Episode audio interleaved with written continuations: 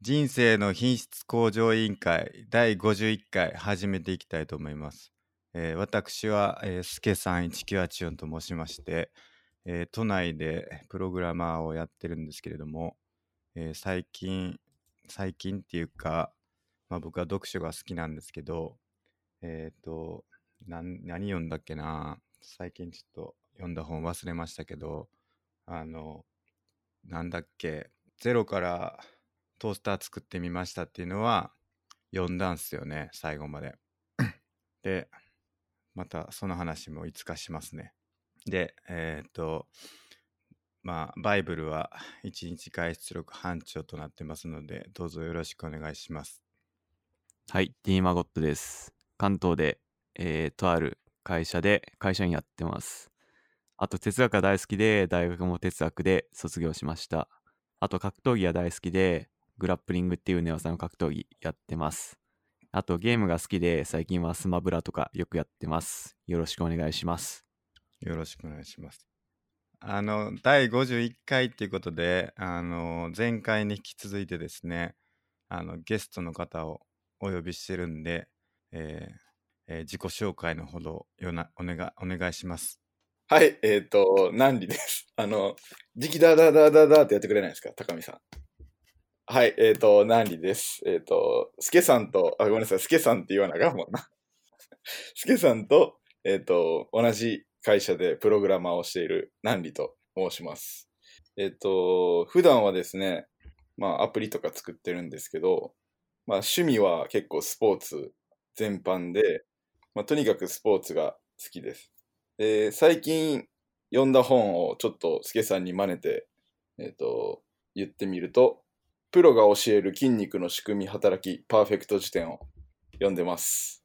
で、スケさんにはですね、えー会社に、会社でですね、えー何里が滑ってたまとめみたいなのを作られるぐらいいろいろえートライアンドエラーしてるんで、今日も、えー1時間弱、ちょっと挑戦いろいろしていきたいと思うのでよろしくお願いします。よろしくお願いします。はい、よろしくお願いします。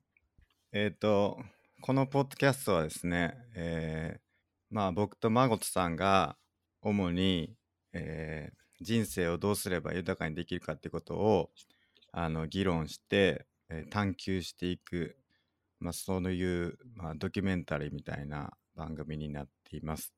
で、あの時にですね、えーゲストの方お呼びして、専門家の方をお呼びして、あの専門家の観点から あの意見をいただく人生をどうしたらいいですかということを、えー意見をいただきつつ議論していく時もあるという感じで今まで5人ぐらい出ていただいたと思います。なるほど。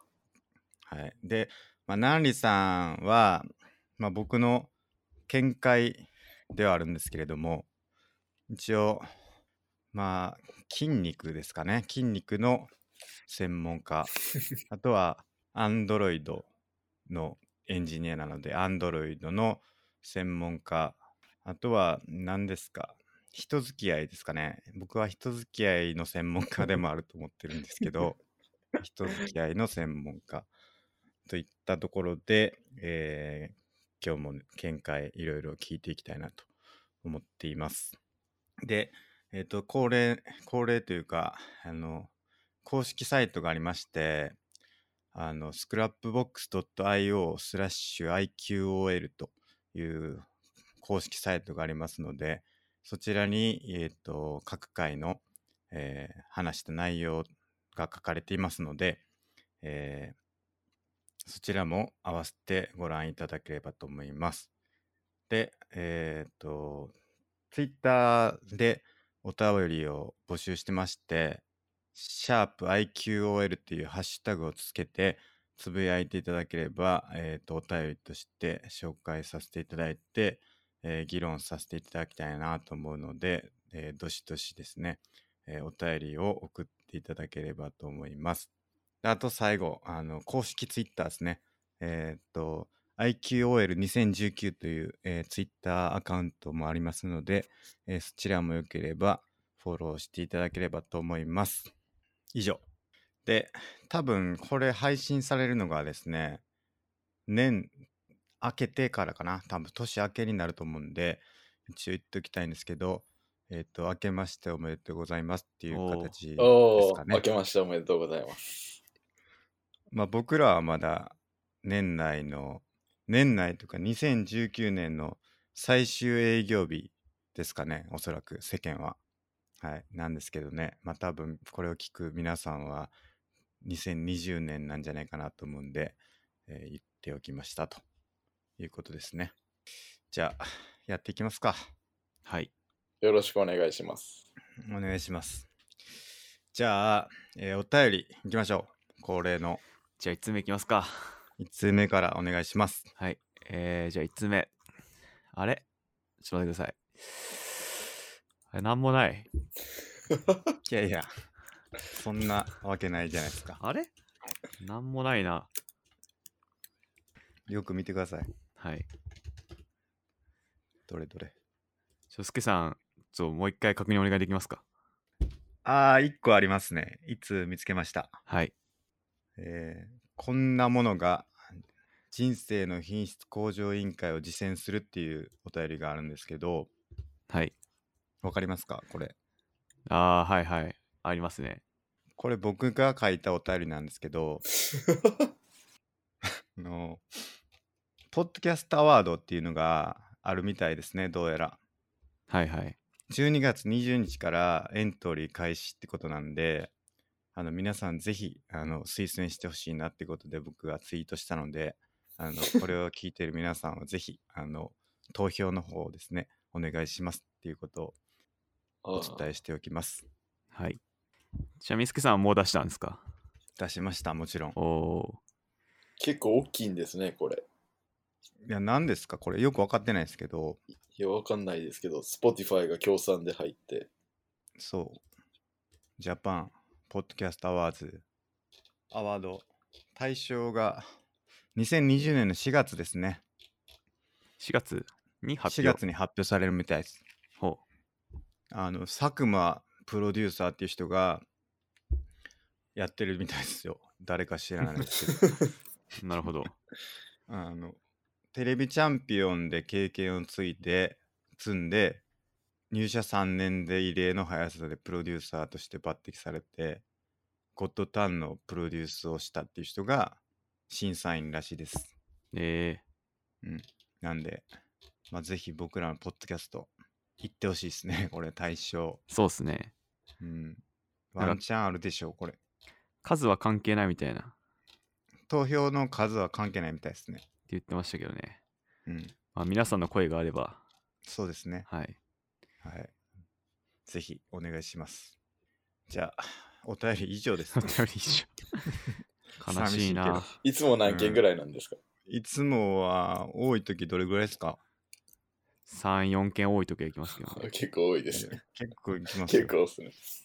うん、何さん一回も送ってくれてないですけど、いや、送りますね、お願いしますね。匿名で。はい。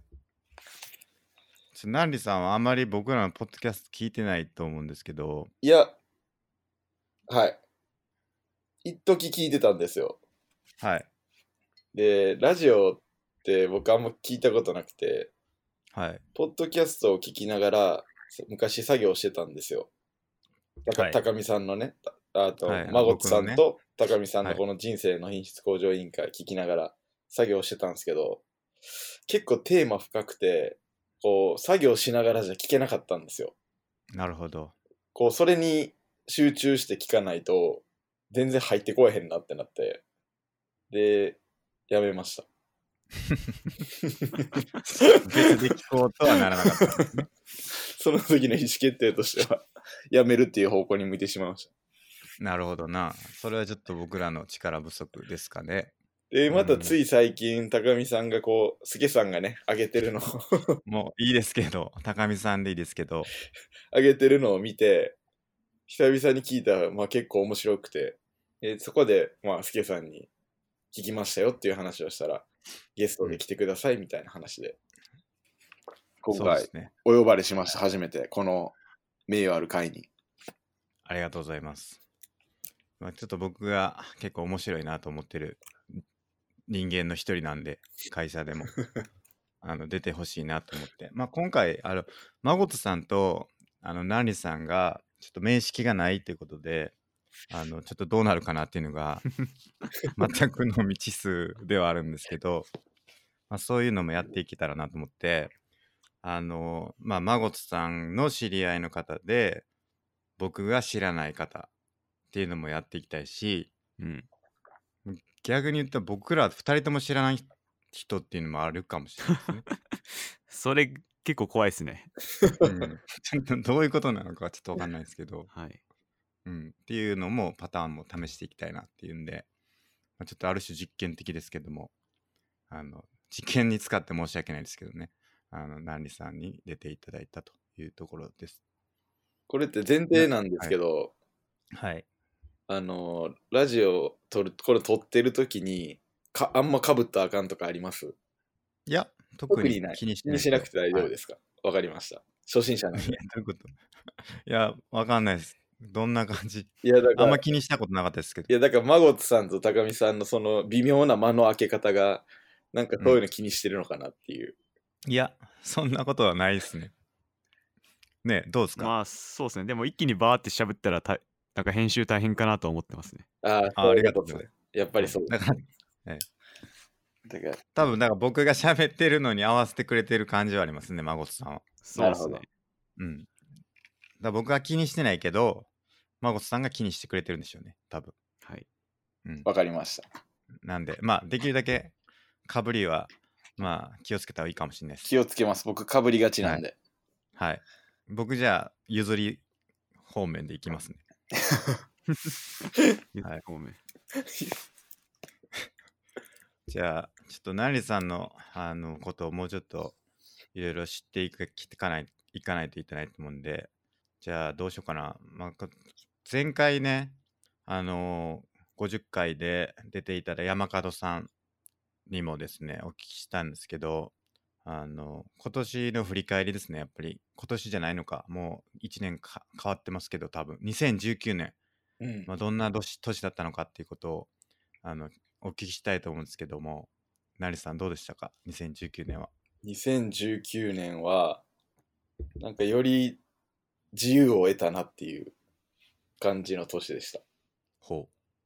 というと、というと、えっ、と、僕はは、あの、サラリーマンとしてプログラマーをしてるわけですけど、まあなんか、そのフラッターっていう本を出したり、まあ、アンドロイドの1年に1回のカンファレンスで登壇したりで、なんかそのプログラマーとして一定のアウトプットを出すことができて、えっ、と、会社っていうよりも、そのコミュニティにアウトプットを貢献することによって、その、のコミュニティでのプレゼンスがある程度増したなとは思っていて、まあ、それによって、まあ、いろんなこところから、まあ、声がかかるようになったりとか、あと、まあ、この会社に結構長くいるんです。今自分の会社に長くいるんですけど、結構まあ、働く時間を短くして、結構他の自由な時間使っていろいろなことできたなっていうふうには、自分のやりたいことをできたなっていうふうには思ってます。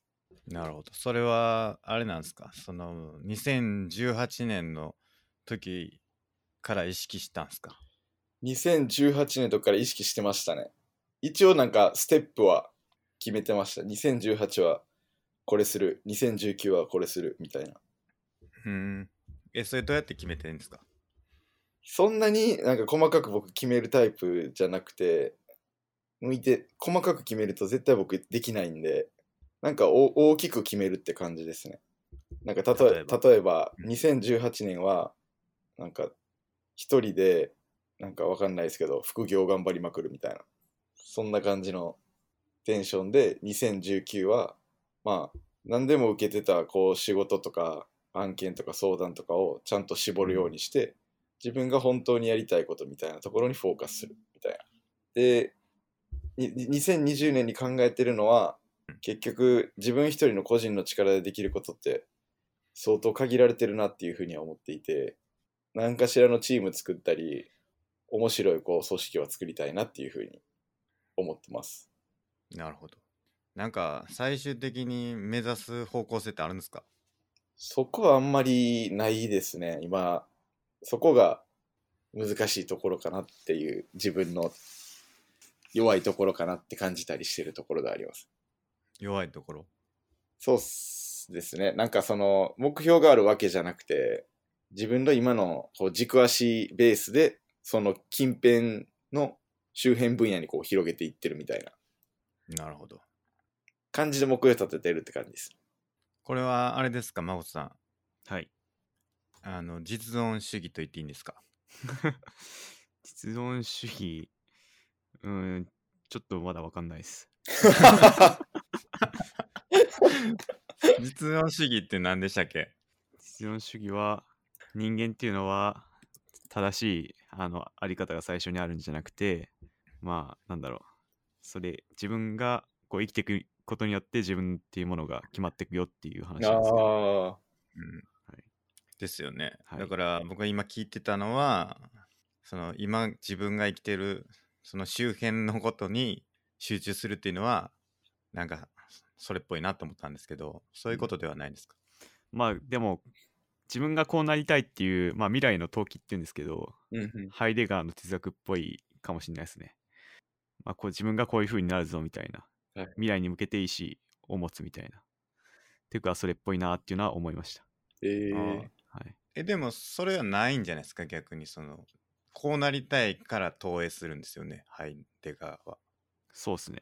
でそれはそんなないない。状態なんですよね、多分ナリさん的にはなんかその流動にはよると思ってるんですけど、こう最終的に何になりたいかは分かってないんですけど、まあ、ソフトウェアでこういうことしたいなとか、僕ソフトウェア畑なんで、ソフトウェアでっていう分野でこういうことしたいなみたいなのはある。それが多分高見さんがさっき言ってた、まあ、人付き合い好きみたいなところで、最終的にはこう人と何かしたいみたいなのはあるんじゃないかなっていうふうには自分では思っている。でも、それも立派な投機っぽいなと思いました。こうしたいなっていうのは、まさにそういうことかなと。さっき言ってたハイデガーのってことですか。ハイデガーっぽいですね。ハイデガーハイデガーっぽくないって言うとどうなるんですかえー、ぽくない。逆 の、逆ですか 逆逆の生き方ってどういう生き 方生き方なんだろうなって思まあ、ってハイデガーがダメだっつってんのは、毎日を適当に過ごすっていうか、何も考えずに過ごすみたいな。ああ、はいなるほど。でも、どうですかあの、適当ではないけど、楽しければいいんだ的に生きていくのはいいんじゃないですか。あーハイデガー的にはそれもダメですね。ああ、確かにそうなんですね。はい。で孫さん的にはそれ全然 OK ですよね。うーん、どうだろう。ちょっとそれも若干意味合いが違うかもしんないなと思ってて、まあ、結局ハイデガーが言ってるのは、あの人間っていうのは死死ぬっていうのが最終的にあって、うん。この限りある人生で自分をどうしていくかみたいなそういうのが重要だよねって言ってるからまあそれを見据えてあの毎日を楽しく生きるっていうのは多分いいことだと思いますうーん、はいなるほど。でも協力的に生きるのは多分ダメってことだと思いますねあなるほあ、どそういうことですね。はいはい難しいですね。でも、なんていうんですか、その限りある人生だからこそ、協力的に生きたいというのはどうなるんですかあーそれもなんか言ってた気がするんですけどね忘れちゃいましたなるほど。哲学って結構深いところまで行くんですね、そういうふうに。いきますねすごいな。すごいそりゃそうでしょ。 いやいやえ、どういうことどういいうやこといや今みたいな感じでこうどんどんどんどん追求してるのすごいなって、あんま知らないんで哲学を。 ああ、はいはいはい。確かに。僕は孫さんが知ってるから聞けてますけ どね。これ、ま、孫さんいなかったら、いや、知らないですね、みたいなんで終わっちゃうけど、多分ハイデが出てきてないんじゃないですか。出てこないでしょうね、まず。それが、あの、この、ポッドキャストの醍醐味なんで、いや、面白いですね。うん、哲学で人生を探求するっていうのが、ね、そうはいですよね。そうっすねやっていこうっていう。このポッドキャストは哲学と充実ですからねそうですね。哲学と何でしたっけ、充実あ、じゃピコ太郎あ、よ柔術ね。はいはい。柔術、柔術って知ってます呪術わかりますよ。 やったことはないですけど。僕も一応柔道は黒帯なんで、柔術の一つですけど。これどうですかダメ柔道黒帯どうですかあ僕も持ってるますよ柔道な黒帯あ、はそうなんですね。で、まあ、今こそ柔術をおすすめしたいですねブラジリアン柔 術を。すごい今人気になってきてるんで、あ、世間一般にってことですかはい。ちょっと柔術の良さ語っていいですかもちろんですお。願いします。なんか最近すごい Google とかも、なんか企業の福利厚生として取り入れてるらしくて、ブラジリアン柔術を。え。へえ はい。なんか部福活利厚生なん ですか部活としてあるらしいですよ。ああ、なるほど。まあ、日本は分かんないですけど、アメリカの方にはあるっていう話で、まあ、何がいいかって言いますと あの、結構学べば学ぶほど強くなるんですよね。ブラジリアンジュースってあの柔道の寝技メインみたいな格闘技なんですけど、はいはいはい。そんな体力ガツガツつかなくてもテクニックをどんどん学べば強くなっていくっていうのが特徴で結構あの年上になっててもあの全然いけるみたいなええうんはいなんで今おすすめの格闘技ですじゃあ筋力、体力ではなく、はいスキスキルさえどんどん学んで練習すれば、はい年を取っていってもできるっていうことですね。そうですねあーそれは面白いですね。え、でもなんかそういうの結構いっぱいありそうなイメージがあるんです。僕は格闘技全く何も知らないんですけど、合気道とかもそうなんじゃないんですかまあ合気道は正直あんまり競技性がなくてあああ、とそんなジムとかもないですなるほど。合気道のジムって多分ほとんどないですねでも今柔柔術調べたら多分近くにあると思いますよへはいえ。え、じゃあだからその大会とかで、はい柔術でやっていこうっていうのがやっぱりいいってことですか、まあ、それもありです。競技志向でもありですし、ジムで楽しむ程度でも全然ありですし、あと大会だと5歳刻みで分かれてるんですよね、階級っていうか。えなんで、あの、ある程度年が同じくらいの人と対戦できるっていうのがあるんで、すごいおすすめです。グラップリングではないんですかまあ、グラップリングもいいですね。ほぼ充実と同じなんですけど、道着がありなしが違うだけで、ほぼ同じですね。。まことさんは、あの、何さん知らないかもしれないですけど、グラップリングをやっていて、あ、それ、プロフィールだけ見てるんで、それは知ってます。了解グラップリングはあんまり何かは分かってなかったですけど。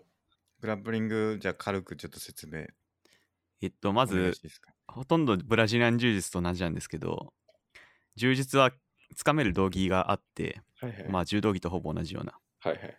でそれ掴んでいいんですけどグラップリングはその道着を着ないで、まあ、いわゆるラッシュガードっていうピタッとした、えーやつを着てはい相はい手はいの服掴んじゃダメで,、でその上で打撃はなしでお互いの関節技と締め技を狙い合うっていう、え格闘技ですねー、面白そう。はい、確かに、ナンリさん向いてそうやな。あ、青木真也とかがよくやってる。あいつもやってるあんですかそうです。ね あいつ。あいつ 青木真也もそうですねやばいやっわてま。ふつ普段の会話みたいな感じであいつって言っちゃった。あの、聞いてる可能性があるんで、気をつそけてうくだですさ。い。聞いてるというか、聞かれてる危ないですね可。能性があるはい。決められて一発で殺される可能性ありますかえ、青木真也さんがはいグラップリング。そうですね、青木真也選手は、基本っていうかメインは総合格闘技ですけど、寝技メインのあの選手で、練習の一環としてグラップリングもやってますね。へえ、はい、なるほど。めちゃくちゃ関節技強いっていう。そうですね。めちゃくちゃ見てました、僕も。で、マゴツさんの試合とか、僕も昨日ちょっと見ましたけど、すごいですよね。あの、なんていうか、よくわからないと いうか。そうなんですよね。ちょっと難点は、柔術もグラップリングも難点は、あの知識がない人が見ても分かんないっていうのが一番難点で、あはいー、はい。なんかボクシングなら、なんか当たって倒れたら、あーすげえって分かるんですけど、そのグラップリングとか柔術は、技術が深すぎて、ちょっと何がどうなってるのか分かんない人には分からんっていうのが、唯一の難点ですね。ですよね。はいでも見たらわかるみたいな。まあ、分かる人は分かる。わかる人はわかるってこと です。はい、じゃあ、その、なんていうか、エンタメ性というか、その、e スポーツみたいに、はい、こう見て熱狂するみたいなのって作りにくいんですかまあ正直、作りづらいと思いますね。やる側のスポーツというかその、はい、やってる人は楽しめるっていう感じだと思います、まあ、サッカーとかならとりあえずボールが前に進んでこの枠に入ったら、うおーみたいなのありますけど、そういうのが充実はないんでうんそういうのがちなょるっほとどな。微妙な点ですねうん、でもやる分にはむちゃくちゃ楽しいですうん、はいステップがあるってことですか、だんだんできることが増えていくっていうそうですねやっぱ山ほどいろんな技があるんでうんそういうのを学んでいけばあの自分が強くなっていく感じとかうん。すごい楽しくてなんか結構知的なスポーツとか言われてますねうんええ相手の力とか、まあ、どういう体勢でどういう技を狙うかとかそういう、まあ、チェス的な詰将棋的な要素があってなんで結構いわゆるなんだろうインテリ系の人とかに好まれてるみたいな、へいえう話もありますなるほど、はだいから Google のだからっていうか、 はいまあ、Google の福利厚生にもねなってると、はいあとはマインドセットとかもそこで整えれそうっす。わかんないですけど、Google の意図は。まああるのは結構ストレス解消にもなりますねうんあ。なんかやっぱしこういろんな日々イライラとかたまりますけどしあの練習後だとすごいスッキリするんでめちゃくちなゃんかでなんかいいですねなんか、これって、なんか、こうか関節技みたいなの決めちゃって、あ、ミスってちょっと力入れすぎて折れちゃったみたいなんてないですか ああ、僕は今までないです。はいあやっぱあ、あるにはあるんです。あの、まあ、周りでは多少あるんですけど、やっぱそこら辺ちゃんと練習して、ここまで行ったらだい、危ないとか、はい、は理い。解しとけば大丈夫です。そういうこと です。はい。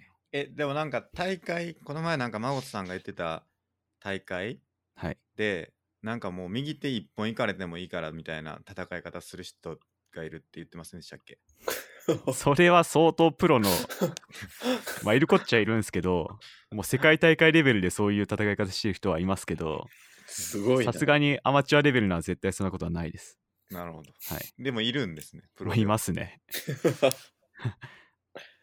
どんなレベルでやるんですかそのプロのはなんい。かその覚悟というか、覚悟。えまあ、最近あったのは、足が180度以上曲がってるのにタップしないとか。えた え足ってどの膝っすか膝っすね。膝がう、わいったえええ膝が180度以上、やばいやばい、折れてる折れてる。もう200度くらいいってたかもしれないですね。 うわそれでもえタップしなか人っ体ってことですかた。あ、そうですね。もう痛い膝か、らって結構いろんなとこ行くと思いますね。えそれで買ったんですかそれやられてる側はやられてる側は、確か負け、いや、勝ったかな忘れました。でも負、けたらもうその話聞いて、負けたら最悪ですよね。うんでも最後の判定まで持ち込んだうわはずですね。いやーすごいなすごいわ。それはちょっと Google もちょっとびっくりっすねはい。やられたら嫌じゃないですか嫌です従け業員ど、そこまでやられたら そんな人いないですね。アマチュアなら。まあそらはい。痛いんですかやっぱりまあそこまで曲がったらむっちゃ痛いと思います よ。まあそうですよ、はい。タップってそのでも加減があるわけですよねそのはい。ここまで耐えるみたいなのがはい。その人によって違いますよねまあ、若干違いますけどやっぱやってる側もやられてる側もある程度ちゃんと技を習えば分かりますねあはあい、なるほどなんで僕怪我させたこともないですししたこともないはずです、うーん、はいでも最初のうちは加減わかんない気しますねそうですねもう最初の方は逆に危なくて始めたばっかりの人とか、やっぱ力で勢いでやっちゃったりして、はいはいはい怪我怪我しやすいって言われてて、危なまそうあ、。最初はちゃんと基本を習った方が絶対いいですまあ、もうすでにちょっと、ナンリさんから持ってきてもらったスポーツのテーマに入ってるんですけど、はあいのナンリさんはいいろんなスポーツやってるじゃないですか。はい。格闘技はやんないですか格闘技は、ちょっとやりたいと思ってた時期あったんですけど、それこそ僕ちょっとやりすぎちゃって、怪我めっちゃしそうやなっていう、こう、なんていうんですか、キックボクシングとかもそうですし、興味めちゃくちゃあるんですけど、一回やると、僕、めっちゃ上目指しちゃうんですよ。だからなんか大会とか出たくなっちゃうんですね。で、それやると、結構多分、怪我とかしそうやなと思って。うん、どうなんどうなんですかまあ多分それはイメイメージですけどね。充実はまだ怪我しないしない方だと思いますねはいはいはい。ボクシングとかキックボクシングは結構勢いがついちゃうんで、そうっす怪よ我とか、あと頭とか脳とかにダメージ溜まっちゃいますけど、充実ははその点大丈夫なんで、忠まあなん実だなろうありっすね。はい。そこまでオーバーワーク状態にならなければ、全然大丈夫だと思い ます。さっきの、さっきの200度みたいな、はい。さすがにそこは行きたくないな。その変な意地とか出さなけれ ば大丈夫です。危なそうやな。ちょっと意地っぱりなところがあいるんや、で。そこはさすがに僕もすぐタップしますよ。じゃあ充実。まあ、いろいろやってますもんね、ナーリさん。バスケ。そうですね。す今日も水泳、ここで、あの、この収録の前、泳いできて1キロ、ええようやく行けて。あとはもう普通にトレーニング、フリーウェイツでトレーニングしたあたり、あとフットサルとかも、趣味ですけどね、それは。 趣味じゃないスポーツあるんですかああ、全部趣味、趣味ですね。びっくりした。いや、でも、ちょっとバスケとかスノボーは、大会出ようかなって来年はちょっと思ってたりします。うーん。でもこちう、なみに、はい、あ、ごめんなさい、大丈夫ですか大丈夫です、大丈あ夫での、スポーツでどういうとこが楽しいですかす。スポーツは、例えば、体を動かすのがもうひたすら楽しいのか、上達していくのが楽しいのか、あ校舎です。もう上達していくのが楽しい。そうです。それが、それならやっぱりもうめちゃくちゃ楽しい。 もう柔術一本ですよ、それ。答え出ました、これ。出た出た。はい。答え出ま一した。本いで行こもう柔術柔術一一本本でいい。はい。や、でも今聞いてめちゃくちゃいいな、ちょっと思ったところがあって、その、はい今僕がめちゃくちゃ好きなバスケとか、あの、スノーボーって、結構リスクあるんですよね。け怪我とか、はいは一生できるわけじゃないんで、うんこう、できてもあと、個人的には10年ぐらいじゃないかなと思っていて、あの、結構ハードに。はい。そう考えはいはたいときに、ずっとできるスポーツってなんかないんかなみたいな風には考えてたんで、で、ゴルフとかやとちょっと、あんま、まあお金かかるし、なんか、こう PDCA 回しにくいスポーツやなと思ってて。う。そうなのいや、な多分い、けんじゃないの多分、あの、やり方次第なんですけど、ああ、はいはい。金かかりそうやなと思って普通に。まあまあ確かにお金はかかりそもうう。PDCA 回したい。お金はそこまでかけたくない。もう充実しかないです、これ。 なるほどな。かけたいときに高見さんにかければいいってことですもんね、助さ んに。いや、おかしい。おかしいおかしい。俺はな素人やから、タップし遅れて俺、俺折ちゃれるう。よ。折れちゃう折折れれちちゃう。うん、結構我慢強い方やから。 いいですじゃあなねん。か一本に絞った方がいいんじゃないですか。そうですね。なんかそれぞれを上達させるのもいいですけど、なんか一個極めていった方が、時間配分的にはどうなんですかね。それはそうですね。間違いないです。じゃあ、充実一本ってこと で、結論出たってことで。僕、急に他のスポーツやめなダメなんですかどうなんですかね。ええあと、オールシーズンで、そんな場所とか、まあ、ジムいや通そうっすねっちゃえば、もう1週間のうち何回でも行けたりするんで、はいはいはい。結構バスケなら体育館行かなきゃダメだしいや、スそうキなんーですよなら冬で、あの、そのスキー場行かなきゃダメとかあるんで、そうっすね。もうそれならもう充実はもう最高のぴったりですね。確かに。はい。人さえいればできますもんね、ある程度技。そうっすね。で、やっぱジムに行ったら誰かしらいるし、さっき PDCA 回したいっていう話ありましたけど、はいこれすごい充実で、めちゃくちゃそれが大事で、一回なんかそう練習したら、あ、ここは足りないなって思って、YouTube とかで調べて、はいはいはい。あ、こういう技があるなってもら習って、またジム行ってそれをやってみたいな。いいっすこねの繰り返しですごい強くなってくんで、はいはいはい。もうめちゃくちゃ合ってると思いますね。おー楽しそうなるほど。ちょっとでまごさん、大会も出てますしね。そうっすね。やってみたい。決まりましたね、これは。はい。普通にやってみたじゃあい一回ちょっ。と行きましょう、じゃあ、それは。行きましょ僕も体験レッスンぐらいは行きますう。。高見高見さんと僕でやって、どっちか折れるみたいな。いや、ほんま、俺、それ、いや、ほんま、前言ったんすけど、あったんすよ。あっマジでたんすかあったんすよ。あの、確か2話で、エピソードの2話で話したと思うんですけど、 はい。ありましたね。ええタイに行って、ムエタイ行って、ムエタイのジムに行って、友達とスパーリングして、あの、足の甲がめっちゃ腫れるっていうのがあったんで、ちょっと嫌なん、嫌というかね、怖いんですよね、やっぱ。加減を知らないと、思いっきり打ったら、怪我するんでうん、気をつけましょう、それは。僕は結構意外と慎重派なんで。あと、柔道の、あの、経験もあるんで、多分基礎もあると思うんで、結構ガンガンすぐ上手くなっていけると思います。 今思い、思い出したんですけど、はい。柔道の黒帯裏話あってそれでちょっと一瞬その話しようとしてた今思い出したんですけどもともと僕柔道の黒帯ってあのだだ学生時代に取ったんですよ大学生えの時に取ったんですよあれ聞こえてますー、はい、聞こえてます。はい聞こえてます え撮聞ったこえんてでますすけどああ聞こえてます、は聞いこえてますよ。なんかちょっと遠くなったんですよね僕の方ごめんなさあでも聞こえてるならいいかい。はなんい。か柔道の、まあ、黒帯大学生の時に取って、まあ、そのどうやって取ったかっていうところがあれなんですけど僕の大学の体育の先生が柔道で結構権威のある偉い先生で俺もう退任するから黒帯やるからお前名前書けって言われて取ったんですよ嘘やろそんなんありなのあんまり僕自身のスキルはないっていうえそういうもんなんですかはい、そうです。 そうですね。マゴスさんが言ってる。もうその通りですし、柔道界は。なんで僕は全然素養がないです多分それでお金もいくらか払ったんですよね。あ3万ぐらい払いましたですよ うね。 わ、い高っ。や、これがね、柔道界の闇なんですよね。ほうどういうことですかいや、まさにその、スキルがマなネいーを払って、 マネーを払って黒帯をもらうっていうね。黒帯はお金で買えるってことですか変えましそうたです。黒帯の前とかないんですか一応あるはシャッター帯ず。あでもないかな、ほとんど。実質ない感じだと思います。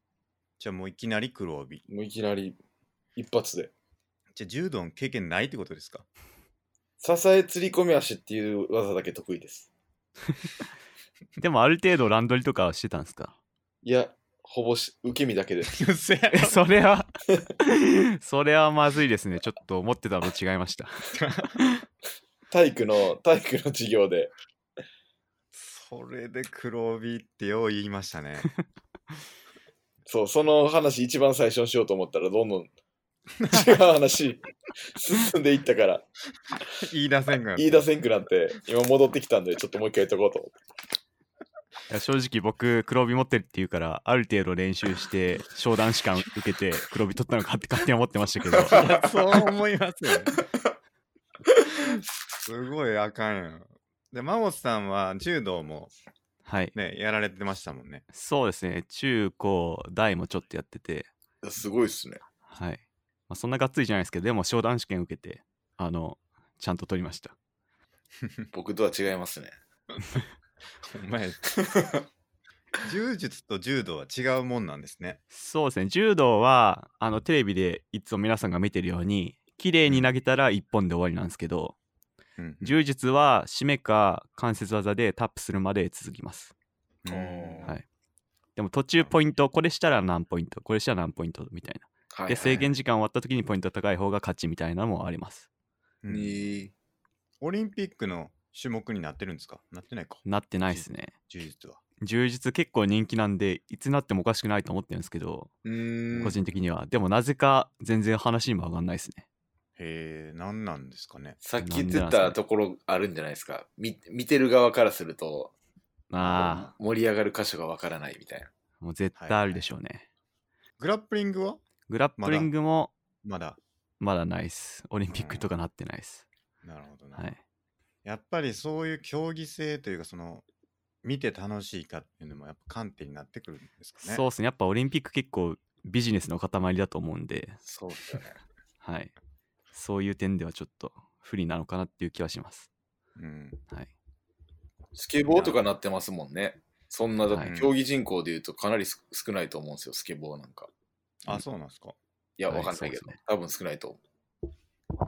多スケ分、ボーの競技柔術人口の方の方がが多いと思う。むちゃくちゃ多いっすよね。そうっすよね。へえはい。競技人口、スケボー。40万人。日本か。日本で40万人。 多分。40万もいんのかなあ全然見たことないですけど。スケボーっすかそうじゃないですか。世界的には5000万人らしいですよ。結構多いな。そんないんのかなほんまか競技人口。充実はですねい、や、めちゃくちゃ多いやん。多分日本だと3万人くらいみたいな言われてますうんうね。ん書いてます書いてあねり。ますね。はい。全然多い。全然世界は。オーダー違うぞ。はい。僕もじゃあ柔術。やりましょイう。メージで。一緒に通ったらどうっすかイメージ イメージ全然ないけどな、俺が柔術やってるイメージ。もう多分、スケさん充実始めて耳が餃子みたいになってったら、みんなビビりますよ。ビビるでしょうね、はいあれはどれぐらいやったらなるんですかあの耳の餃子みたいな耳が。いやー、それは人によりますね、完全に。うんあれなんか耳がこう折れ曲がったりして、軟骨が損傷すると内出血して、え治ーると餃子みたいになるんですけど、僕はそんななってないです。うん、うんはい。餃子なりたないな。聞こえにくくなるんじゃないですかでもやっ ぱり。いや、そういう話は聞いたことないですけど、間違いないのがイヤホンはしづらくなるかもしれないです。そうですよね、はい確かに。どうなんやヘッドホンじゃないとね。そうっすね。スポーツっていうのは、どうも僕は優先順位が上がってこないんですよね、人生で。リングフィットアドベンチャーで。やってますけやってどるじゃないですねか。まあなんかどっちかっていうと、健康のためにやってるって感じはありますけどね、ああいうの。ううん。いやその点、健康にいいのはやっぱ充実ですね。全部充実。 そうなのかなやっぱマイペースで安全に楽しくできる。もう健康にぴったりですね、これは。おじいちゃんとかもやってるんですかすおじいちゃん、もうやってる人はやってると思いますよ。50半ばの人とかいましたからね。えー、 ?50 半ばはまだ全然若いっすよ。それで結構僕と互角でやるくらい強い人とかもいたりして、うんなんでそのくらいの年齢まで余裕でできるみたいな。なるほど。はい。早いうちにやった方がいいで良さそうですね、でもやるにしたら。そうっすね。多分。なんかタップしようと思ったら折れちゃったみたいな普通にありそうっ すよね。そうっすね。かけてる側がまあちょっと危ない、危ないです危ないですね、それは。 うん。何なんですかねスいやちょっと戻すとスポーツっていうのはその何なんですかね何なんですかね。スポーツって何なんですか何さん。スポーツですか何なんですかねでも、その改善するっていうプロセスも僕好きなんですけど、やってて楽しいっていううんのもある種あって、スポーツしてる間だけ他のこと考える暇がないっていうのが、あその子供に戻れるっていう感じではないですけど、あ。はいはい。やっぱスポーツし、今こう大人になると仕事のこととかお金のこととか、いろいろ考えるじゃないですか。うんうん。でもスポーツしてるときはそ、そこに集中してるんで、他のことを結構、まあ、僕は忘れやすいっていうのはありますね。そうっすか、真央さんも。いや、まさにその通りだと思います。うん。実際に僕もスパーしたらそうなりますね。そうっすよあーね。もいろいろ悩みとかストレスとかあっても、スパ後はすごいスッキリするみたいうう、んはいはい。な。はい。瞑想と同じっぽいっすね。なんかそうですね、そういう点似てるかもしれないですね。はいはいはい。集中してというかそのし感覚にね集中しないとなかなかできないですしようからはい。坂見さん瞑想してるんでしたっけ僕瞑想をやってますね毎日最近どうですか忘れられますいやどうか なあの結構忘れてないってあかんかってなることは多いですねあの集中して今に集中して呼吸に集中してってやってるけどついついこうちょっと考えてもったりしてあああかんかんかんっていうなるなるほ感じどで。すかねうん終わった後のその、なんていうんですか、感覚はどうなんですかすっきりしたな、みたいなのあるんですかうーんあんまりないかな。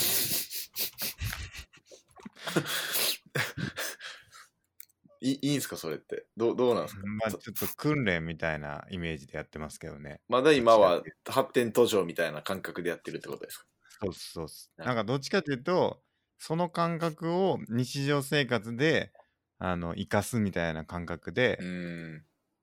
から怒りを感じることを減らすとか、はいはいはい。ちょっと前々回話したアンガーマネジメントについて話したんですあけあー、見ど、ました見ました。ええそれで、まあ、満員電車に乗っても、あんまり怒らなくなったかもしれないですね、最近は。もともとそんな怒ってました っけいや、腹立ったんすよ、めちゃくちゃ。満員電車。満員電 車。で満員電車めっちゃ腹立つじゃないですか、やっぱり。何に腹立つんですか なんでこんな混んでんねんって。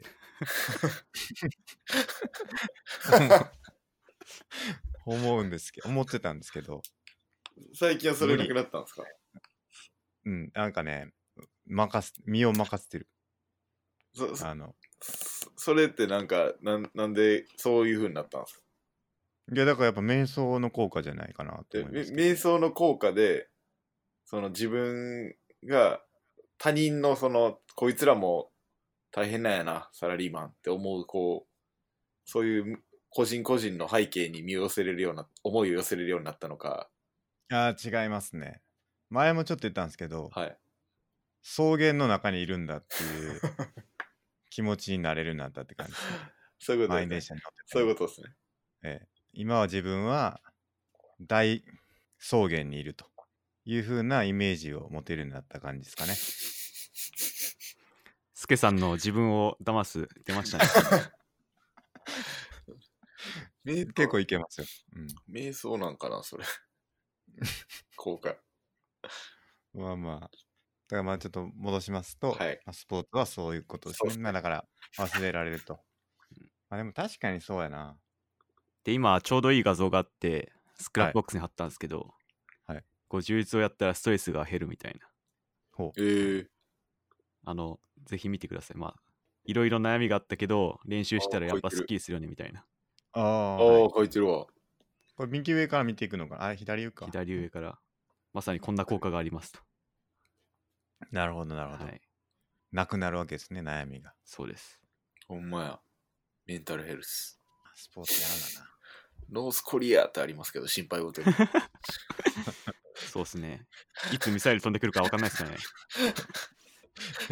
それはでもたこれちょっと面白い相当面すご白いいな。な。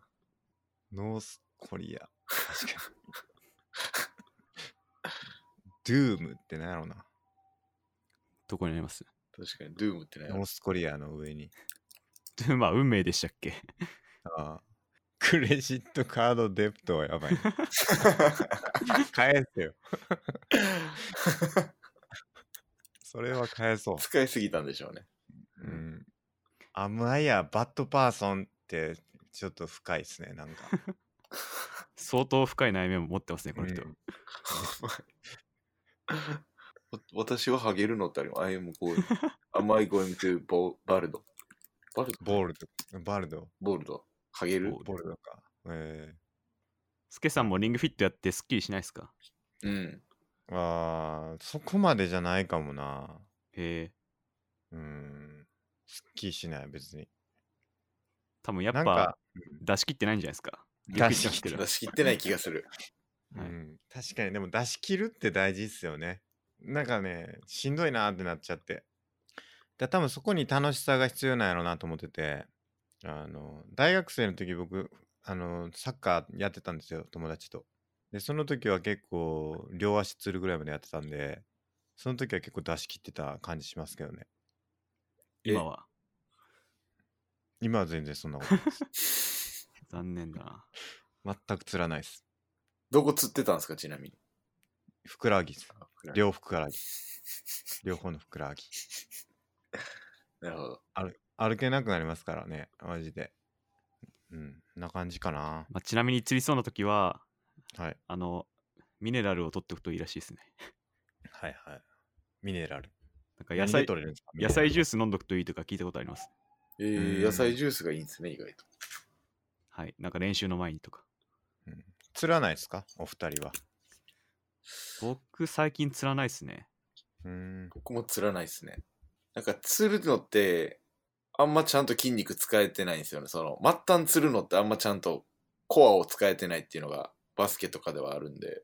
要するに走る時とかの動きって、できるだけまあふくらはぎじゃなくて、もうちょっと上のお尻とか、うんあとハムストリングスっていう後ろのところとか、あの、うんなんていうんや、太ももらへんうん裏太ももとかが結構メインで使うんで、うん。うーん。足がつったりするのは逆にちょっと動きとか体の使い方が悪いんでなるほど。そこを補正していくっていうトレーニングをやるとだいぶ動きが変わってきて、まあバスケ選手の場合とかですけどあのプロの選手もみんな足細いん足首は細いんですよなんで、まあちょっとサッカーは分かんないですけど、サッカーは普通に走ると時に使えそうなんで。ね、サッカー選手よく釣ってますよね。そうですめねっちゃ。釣ってますね。あれはだから走り方悪いってことですかいや、サッカーは多分、そのバスケとのこの動かし方は違うじゃないですか。その全速力でこう、かけていったりとかしなきゃいけないじゃないですか、コートを。はいはい。うんうんババスケって意外とそういうなんか、スプリントみたいな感じで走るタイミングってないんで、あ、そうなんだ。そういうところが大きいかなと思います。うーん、なるほど、なるほど。スポーツはじゃあこんなもんですかそうですね。まあ一生話してられますけど。一生スポーツしてたいって書いてるんで、あの、せっかくなんでスポーツの話をありがとうございます。やってましたと。はい。で、まあ、あれですね。何でしたっけ一番最初 は、ナンリさんの今年1年の振り返りからでしたけど、なんか知らないです けど、スポーツの話になって、何だったか忘れちゃった な、もう。まあ、いいか。そら、えーはい。じゃあちょっとこれ僕が気になった。あ、じゃあちょっと孫さん気になったやつあったら、もし。気になったやつ。まあ、そのスポーツの話と関わりますけど、その、自己目的化のはいはい話は、まあ、さっきありましたけど、それはスポーツに通じてくるかなって思いましああ、そうですね。まさしく多分そうだと思ってて、た。はい。その、自己目的化できるのが僕は多分スポーツが一番メインになりやすいというか、なんかス、スポーツの場合はそれ、別にスポーツそれじゃあバスケやって何す、プロの選手になるわけでもないじゃないですか。もう、はいはい。うん年齢的にも無理だし。っていうので、なんでじゃあバスケするのっていうのは、自分の中でこう、日々改善があるのが楽しいし、それを試してみて実際にそう、そうだったっていう仮説検証をこう繰り返すのは、めちゃくちゃ楽しくて、い意味がないけどやっちゃうっていうのが僕の場合は、基本スポーツですね。自己目的化って何すかあ自己目的化っていうのは、その本来何か別の目的があって、す例えば今言ったバスケットボールの場合は、プロのバスケットボール選手になるっていう例えば目標があるときに、その手段として、例えばバスケットで、えっ、と、上手くなるためにパスを練習するとか、シュートを練習するっていうはい手段が出て、降りてくるじゃないですか。はいはいはい。でも自己目的化っていうのは、その手段、パスとかシュートしてること自体が、もう面白くなっちゃって、それだけが目的になっちゃうみたいな感じで、それをやるみたいなうんうん。状態になることなんですけど、うんうん。なんで、その上段の目的がなくなって、なんかとりあえずシュートしてるとかパスしてるみたいなのが目的になって、それだけしてるみたいなうんうんうんうん。感じですね。なるほどなるほど。で、それが多い方が人生が充実するってことですかこれは。は、そうですね。おそうなんじゃないかなっていうふうに思ってますね。例えば、うん僕これ思ったのは、もともと Android 僕やってなかったじゃない、Android の開発者なんですけど、Android の開発やってなかったじゃないですか。はいはい。その時ってこう、いい、いい Android アプリを作るとかが最初は目的やったんですよね。うん。そので、そのためのハウで Android にいろんな知識とかつけていくわけじゃないですか。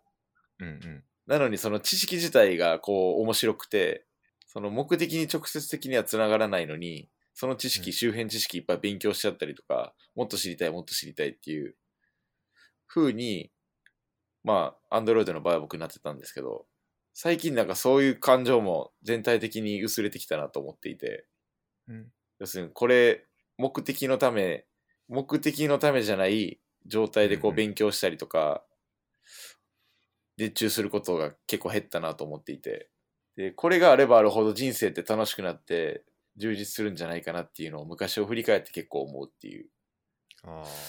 どうなんかわかんないですけどだから目的を作っちゃうと逆におもんなくなってしまうんじゃないかってことですか。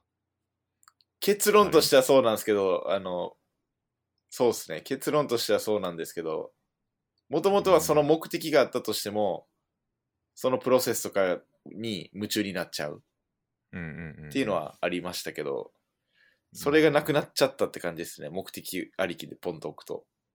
はあはあ、そこに最速で行きたいって気持ちの方が強くなってしまう。なるほどなるほどなるほど分かってきた目的があっても昔はその周辺を結構楽しんでたはいい。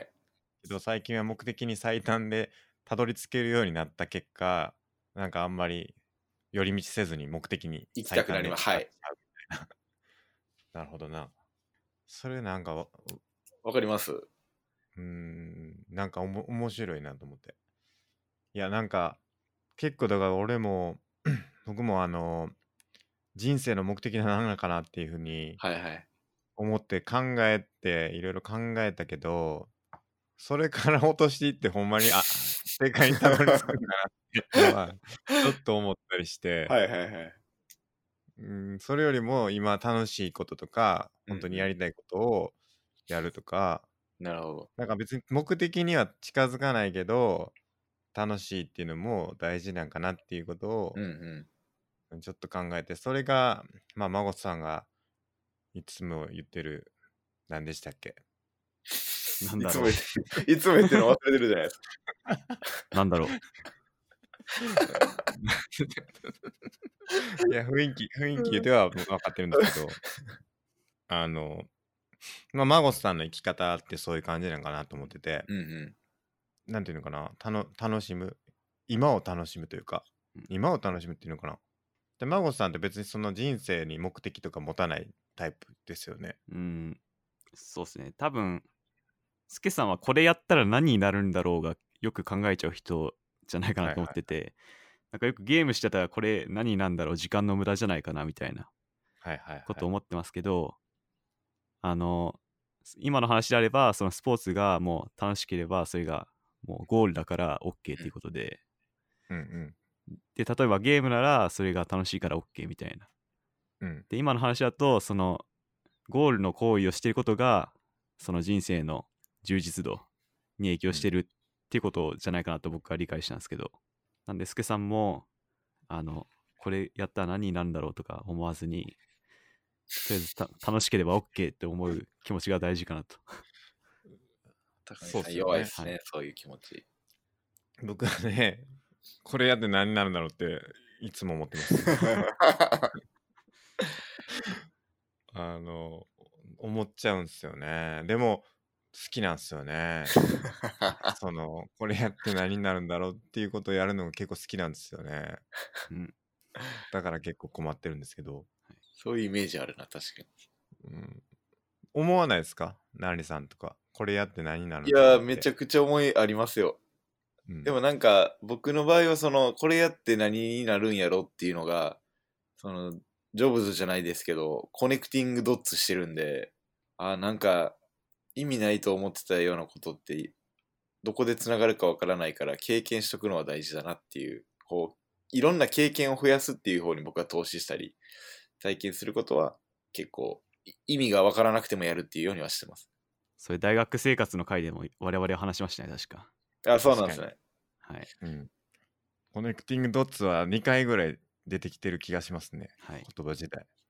で、なんか僕が今さ、今言った話って自分でなんでなんやろうって考えたんですけど、こう、昔はできそうだったのに今違うのって大きく何が変わったのかなと思って考えると、やっぱこう自分の時間って有限なんだなっていうのを、なんか残酷にも突きつけ、つけられたのが大人になってきてそうだったなと思ってて。もうハわイかるよ。ハイデガーですねそれ あ、そうなんです最初話したハイデガーじゃないですか どういうこと です自分の人生の有限性を認識しはいてはどういうふうに自分をこう実存させていくかっていうことに頭を回すってことですよね。 そうです、そうです、そうです。かありません。俺、ハイデガーに寄ってきてるんかなハイデガーですね。ハイデガーやな。なんかハイデガーも何回か話してますよね、多分ね。多分話してますね。細かくまで言ってるかわかんないですけど。いはい。や、でもまさにそうっすね。自分の人生の有限性に実感して、頭を悩ませてますね。そこっす、そこっすよね、多分。それでこんなことやってる場合じゃねえみたいになって。うん。でも、そう、こんなことやってる場合じゃねえって言って、じゃあ何やんのっていうのは特にないんですよね。特にない。うん。で、何もやらへんっていう最悪のパターン。いや、でもよ僕、勉強は好きなんですよ。その、勉強自体は好き。結構、高見さんと近くて、結構好きなんで、本読んだりとか、まあ僕は本よりどっちかっていうと、エンジニアの技術書どんどん読んで、自分の理解を深めたりとかがうん、別にどっかにアウトプットするわけでもなく、普通に好きなんですよ。なんで、それはなんか、まあ、どっかで繋がればいいかなと、まあ、ソフトウェアエンジニアは当分するつもりなんで、うんつながればいい,、ねいいのかなと思ってやってるんですけど、それ自体に確かに目的があるわけではない感じはしますね。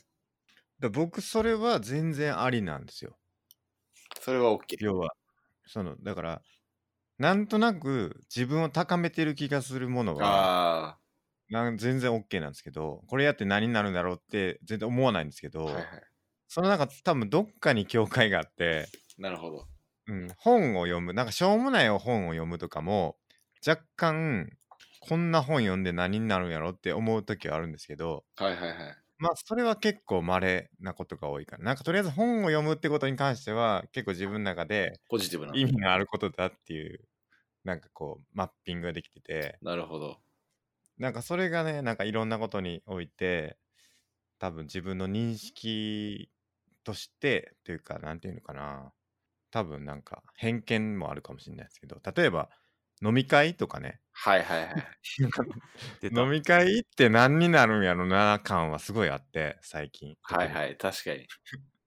だからそういうのがやっぱあってでも本はいいいと。そうそうそうだからそれがいろいろあるんかなって思ってんすよねなるほどね。じゃあ僕が自己紹介の時に言ってたあの筋肉の本貸しますね。読みますね。 本はね、大丈夫。本は割と何読んでも良かったなって、え意味のある時間だったなって思うことは多いかな。まごさん、それがすごい、あれなんじゃないですか。広いんじゃないですか。広い。うん。これやって何になるんだろうかって思う領域があると思うんですよね。まごさんにも。ほとんどないかもしれないですね。でも本、当えっすか、ー、すごいな。大 体やりたいからやるで、は話を進めてますね。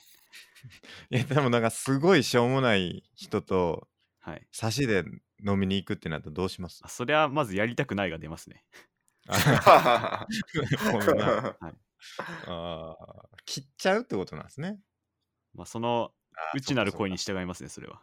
そっかそっか、そっか。やりたくないっていうのと違うのか。そっか、やりたいんだけど、これやって波になるんだろうが、ないってことですね。多分ないですね。あはあ。い、えナーリさんありますやりたいけど、これやって何になるんだろうって思うようなことってありますいや、それ僕もないかも。ああ。じゃあやりたいこやとはりたいことはややるっていう。なるほどなえ。すけさんはあるんですか僕はうんゲームとかは結構、ああそうなんや。やりたいよ、めっちゃ。うんやでれもばいやっぱやいじゃんりたい これ何やって何になるんやろうっていうのはちょっと確かに思う時があるんでいつもこうモヤモヤしてるえ時はありますね その点、いや例なえばんりさんは結構僕と同じ自分に忠実っていうか、ーいや、そうですね。僕も結構そのさっき言った、とりあえず今を楽しむっていう感覚は近いと思います。なるほど。戸上さんがそれがあれやな。意外ですね。ゲームずっとやってると思ってましゲームやってますよだって僕好きやもんた。で、なんかだけど、それこそ e スポーツが流行ってきて、そっちはい側のキャリアもあるみたいなことって考えたりしなかったんですかいやそれは思ったことないですね僕そんなゲームうまくないからなんか選手の 方、選手は考えたもなかったなコネクティングドットするかなそれやってしたらするかもしれない。得意なやつとか絶対あると思うんですよ。僕は得意なゲームそうそうそう。ない 嘘でしょマジゲーム下手 なんですよ、嘘ねで、しょいや、ほんまに。ゲームね、好きやけど下手なんですよ。それかもな。それもあるかも。あんま上手くないんですよ ね。だから、なんか、それもあるそういうことだこれでめっちゃ上手かったら、違ったのかも。マゴさんとか結構ゲーム上手いから、いや、あうまいっつってもやっっぱプロレレベルに比べたら全然です。ぱ。いや、そりゃそうかもしれない。 あ それそれ何でも言い出したら全部そうですよ。いやなんで、その、やっぱそれを生活にしていくとなったら、プロレベル必要だと思う思うんですよね。確かにそうですね、はい。そうですね。え高見さんはその僕ちょっと気になるうまくなろうって言ってこうか、P、高見さんってそれこそ PDCA 改善マウススキーなのにゲームした時に、これもっとうまくするためにはこうしようみたいなのはあんまりしないんですか、あー考えたことなかったかもしれない。あの楽しいなーで終わる感じかもしれあなあいゲームはとそうなんですねあでも、うんスポーツにちょっと似てるかもなんか僕も気許すとうんスポーツやってるだけで楽しいなってなっちゃう時あるんですよ。はいはいはいはい。で別にその上手くなるためのスキルは磨かないっていううんうんうん。時がたまにあるんですよ。はいはい。その感覚に近いんが、それなくても面白いみたいな。はいはいはいはい。どうですか確かにな。それに感覚に近いですかそう、そう、だから、うまくなって何なのよって、多分、うまくなったら、もっと面白くなるってことなんですよね、おそらく。 はいはいはい。なんだけども、十分面白いから、なんかあんまり、そのなんかうまくなろうみたそういいうなこのとは、ね。あんまないかもしんない。ええどうですか、まごさんとかはね、どんどんそううねまくなっていこうっていうタイプですもんね。ゲームでそうもっすね。そうっすね。まあ、格闘技ともそうっすね。まあ、その、何が気持ちいいかにもよるかもしれないですね。うん、ゲームでうん勝つことが気持ちいいなら、どんどん PDCA 回したいとか思うかもしれないですけど、はいはい、やるゲームのジャンルによっては、あの、そんな PDCA 回さなくても楽しめるってこともあるかなとは思いました。ああ、確かにあったわ。そういうのやってました、僕も。ね、ナリさんもスマブラ、あ、僕、まあス結マ構ブやりラ込んだ、も明日、あの、引っ越しする友達のホホームウォーミングパーティーっていう家温める会に行くんですけど はいスマブラ64、 64! いいですね。渋いですね。ずーっと64も好きで、64は結構僕自信あって、大会あったら結構上位に食い込む自信あるんですけど、でもあんまりやってないんですよね、64って。ちょっとその話でちょっと違う話いいですかあ、いいっすよ。はいあの64とかその時代ってやっぱネット対戦がなかったんで、はいはいはいその地方地方に俺強いの人がいいてや、そうなん ですよ。まさにそうで。そうその64とかのスマブラとか、まあ、昔のバーチャとか結構自称俺強いが溢れがちっていうね、いや、めっちゃいるんですよ。はい、でも僕、そういうやつら全員叩きのめしてきてるんで、これも言うんすよね、テン プレで。これもみんな言うんすよ。うんいや、ほんまそう。64、俺は結構強いっていう人、ほんまによくいる。ちょっと64はもう一回なんか復刻してほしい。あの、同じコントローラーで、こう、ネット通信できる。いや、それこそスイッチでいいじゃない ですか。スイッチとまた違うんですよ、その、操作性とか。いや、それは合わせてくださいよ、さすがに。いや、ちゃうんすよ、高井さん。 いや、スポーツもルールとか変わっていくじゃないですか。やらしてくださいよ。僕から楽しみ不安といてくださいよ。 そうやっぱ今の時代ネット対戦なんでもなってそういう自称俺強いが淘汰されちゃったってい うもう世界レベルで自分がどれくらいにいるかっていうのがもう客観的に分かっちゃうんで だからもうやめていくんや、中途半端なやつは。あそういう人が、はいいつまでも64、64って言ってることです。まあそういう側面もあるかもしれないですね。いや、僕はじゃあもう大会開け ます。主催で、 64で。 64で。はい、絶対集まらへんよ。あ、でも、自称俺強い軍団が。自称俺強い軍団が集まる可能性あるんで、それをあちょっとね、どっーかなでやるほどりたいなです。。いや、ちょっとね、この前も僕とマゴットさんでね、やりましたもんスね。イッチ、スイッチスイでッチすね。はい。どっち勝ったんですか全然。いや、僕はもう負けました よ。いいとこまで行きましたけどね。ああ、そうですね。嘘やん。高見さん、今のが反応嘘やん。孫さんの反応からしたら。結構いいとこまで行って、うんあり起まこしさたれたんでしょうんいや、あの、ミスがなければ、うん。 いや、それ一人言い出したらもうゲーム、 ゲームなれへんよ。まあでもね、うん、まあだから、そう、ね、何でしたっけ、あうまくなっていくかどうかですよね。あ、そうそうそう。めちゃずれていったな。でその自己目的化の話ですけど、はい。なんかニーチェも同じようなこと言ってて、子供っていうのは完成してると。なぜかというと、遊びにはそれは目的であって手段でないからっつってて、確うかにな。ん、はい。確かにそうですね。まさにそんなことかなと思いました。大人になって。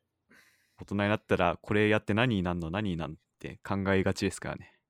うんなんか考えがちですね。はい。哲学ってすげえな、純粋に。はい。全ぜ員ひ全部言ってるやん。そうです。アホアホやな、自分でなんか考えて深掘りするん。そうですね。やっぱ先人がすごい深いとこまで考えたりしてるんで、そうっすよねまず巨人の方に乗った方がいいな。 はい。そうなんですよ。だから僕も勉強はしてるんですけどね、全く追いつかないです。まだそりゃそうでしょ。専門でやってた人 に。いやそらそう なるほどな。子供が遊ぶのはそれ自体が目的だから完成している。いやー、確かにそうですわ。うん。子供になるっていうのが正解かもしれないですね。確かにな。子供の心になれることみたいなのはやっぱ大事っすね。うんある意味そのスポーツで楽しい楽しいって思うのもある意味子供に戻ってるとも言えるかなと思いまはいした。はいはいはい。はいうん。昔、雪見てめっちゃ喜んでたみたいな、今ないですもんね。あ、そえ、あります高見さん。う。僕結構嬉しい。ゆえき。ー、え、だからゆきが例えば朝、朝起きて、雪積もってたら。そう、外に雪、屋根とか雪積もってたら嬉しいってなるわ。えー、子供の心じゃないですか、それ。なるよ。で、孫さんとかはね、雪かきしてる方ですもんね、どっちかっていうと。すいません、あの、僕、北海道出身なんで、もう雪に慣れちゃって、もうそれ何になるのって思っちゃいます、ね。それっすよ、だから。 それだっすよ。それや、うん初めて見つけたそれぞ。今、この会話で初めて見つけた。うん。雪に興奮して何なんのって、はい。それはどうなんですか いやあんまよろしくないでしょうねね。もうむしろ雪楽しいはすごいと思ってる方が素晴らしいと思いますよ。ですよね。はいだから、やっぱりだから生きてきた環境とかにもかなり左右されるってことですよね、その。そうででししょょううね。ね。はい。うんでその子供の心でいられるかどうかっていうのはやっぱ経験の数がうん少ないからっていうのもかなり大きいってことですね。来そうですね。哲学で重要って言われてるのが、いつも子供の心でいることっていうのがすごい大事って言われてて、え大人になったら何でもかんでも慣れてきちゃって、深く物事を考えたり、考え直したりしなくなっちゃって、何でもかんでも当たり前だと思っちゃうから、子供のような心で何でもかんでも疑問に持って深く考えるのが大事みたいなことはよく言われて面ます。白い。はい、なるほどな。自然にこう受け入れちゃってしまうっていうかそうです疑。問に持たなくなるっていうか。はい。これだからまずは自分が子供の時に何をどう感じてたかみたいなのをなんかこう記憶の限りリストアップするみたいなのはああ、それも面白いいでいすねか。もしれないですね。はい。いやでもゲームとかをマジでもううわ寸か惜しんでやってましたぁやよっ。てました。ゲームしかやってなかった。うん、いつゲームできるかしか考えてなかったもんな。ずーっと。ずっとやってまし学た。夏休み1日目に宿題9割ぐらい終わらして、そっからもうずっとドラゴンクエストモンスターズおずっとやって、で、最終日に宿題まだ終わってなくて、あと1割頑張って終わらすっていう生活してました。結構ちゃんとやってるタイプなんですね。 あ、意外と。意外に。いや、僕怒られるん基本嫌いなんで。ああ。孫さんは夏休みしてる宿題はどうやってやってたタイプですかうーん、どうだっけな。でも結局はちゃんとやってま したね。結局。 あの、やってませんでしたはありませんでした。ああ、僕もそう。あでもみんなで真面目に。 このトピックでこんな真面目な会話してる人たちやから。いやでも、特に戦略はなかったな。うん。 9割終わらしてとか、そんなんなかったな。なんか、惰性で終わっていったって感じ。えー、俺の場合は。僕も別に9割終わらせようっていうから、1日目に全部終わらせようとするんですけど、うんなんか、もうほとんど終わったなってすげえ気緩んじゃって終わらないんですよ。そ れ、ちょっといいっすかはい。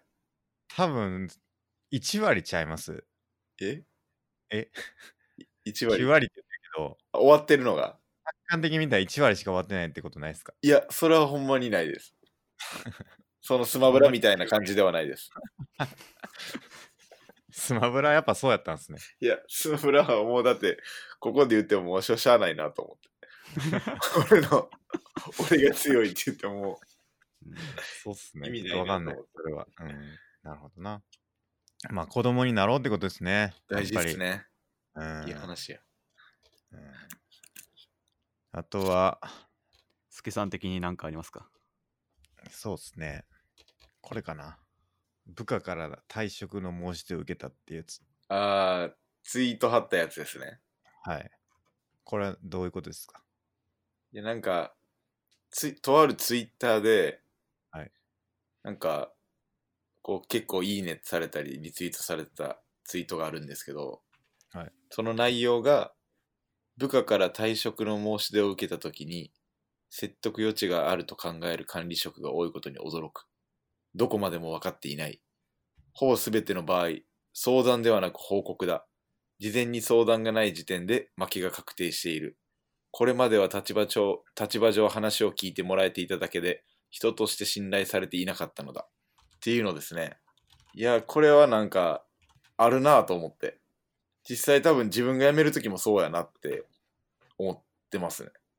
もし今の会社を辞めるとしたら、そもそも辞めるって時点で、辞めるって考え始めた時点でうん、なんかこう、自分が思う通りにいかなかったりとか、例えばまあ上上司がいるとした時に、上司がこう、それを解決してくれなかったりとか、うんそれを解決してない、くれないってことは、いや、こいつ分かってないなって多分僕になると思うんですよ。で、そこを変える、こなんか、それってもう音楽性の違いだと基本的には思ってて。うん。あの、論論理、論理ももちろん大事なんですけど、なんか最近すごい感が感じるのは、最近というかまあ、結構この2年ぐらいいろいろ考えてて感じるのは、論理も大事だけど、その感性とか感覚がどんだけ上司と合ってるかみたいなのは、大事かなと思っていて、でそこが合ってなかったらもう音楽性違うからこの音楽性を合わせることできないなと思って諦めちゃうんですよねつまりもうその人に対して人として信頼してないとかセンスがないと思ってるんでもう何も相談しないんですようんうんなんで辞めるっていう時にはもう報告なん報告になっちゃうんですよねっなるほどていうのが多分この趣旨やとは思っていてうんまあ、僕は辞めたことないんであれなんですけど、まあ、考えたことは何回かありますし、なんかありそうな話だなっていう。今だって7万件のいいねと、約 すげ3万件のリツイートされてますね。2万8000。えなえーでもどうなのかなちょっとなんか僕が思ったのは、はい。その上司と部下っていう関係性だけじゃないんかなって思ったりしててはいはいはい。別にその上司がと自分が合わないっていうだけの可能性もあるからはい。単純になんか部署移動するっていうケースとかも、うんうんまあ、当然あるんかなって思ってて、はいでもそれも用意できてないってことは、まあ、会社の会社に対するもう信頼もないっていうだからそ多う分ですね。その、うん、相談して部署移動するかどうかを決めるのは部上司と部下の信頼性だしはい。そうしないとしてもう僕が移動しますっていうのはまあ部下とし上司の信頼性がなくてでもまあ一応会社には信頼性があるみたいな、はいまあなんかそういう段階もあるんかなって思いまああ、そうですねな。なんで、このツイート自体の本質って、その、部下と上司っていうこの関係性っていうよりかは、すうんうんその後の部分やなと思っていて、今その言ったら会社とか組織とかチームうんうん個人と、まあ、上司、個人とチーム、個人と組織って、どの関係性でもほぼ一緒かなとは思ってるんですけど、なんで、関係性の上で、こう、辞めるって言った時には、基本的にはその関係性、そのステークホルダーに対して、うんそういうふうに思ってるんで、うんもし何かあれば絶対相談してるはずなんですよね、その。はいはい、いい関係性が気づけてればね。そうです、そうです。だから僕は高見さんが上司だったじゃないですか、もともとは。その時はやっぱ、こう、人としての話が多かったと思うんですよ、かなり。で高見さんもその、結局管理職って、あの、上下ではなくて、ただのその役割としてっていう見方を高見さんはすごいしてたと思っていて。はい。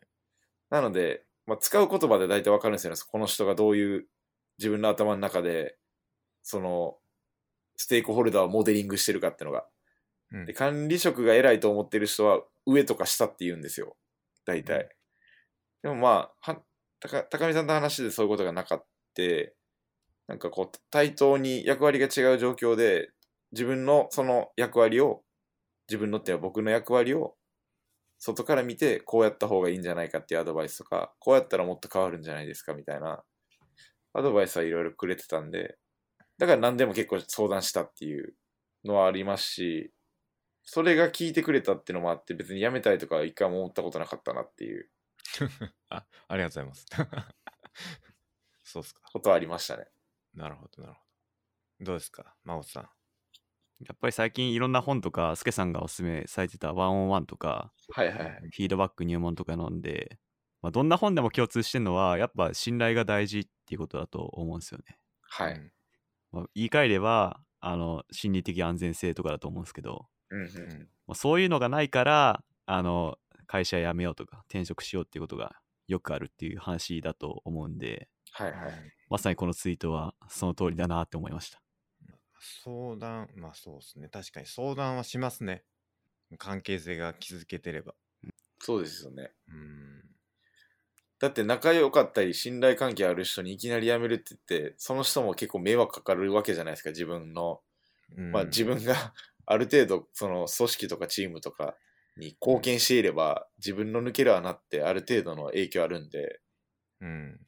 その、そこに関わるメンバーには絶対的に影響あるんで、普通の一人の人間の観点で考えると、ちょっと迷惑かけちゃうん嫌やなってなるじゃないですか。うん。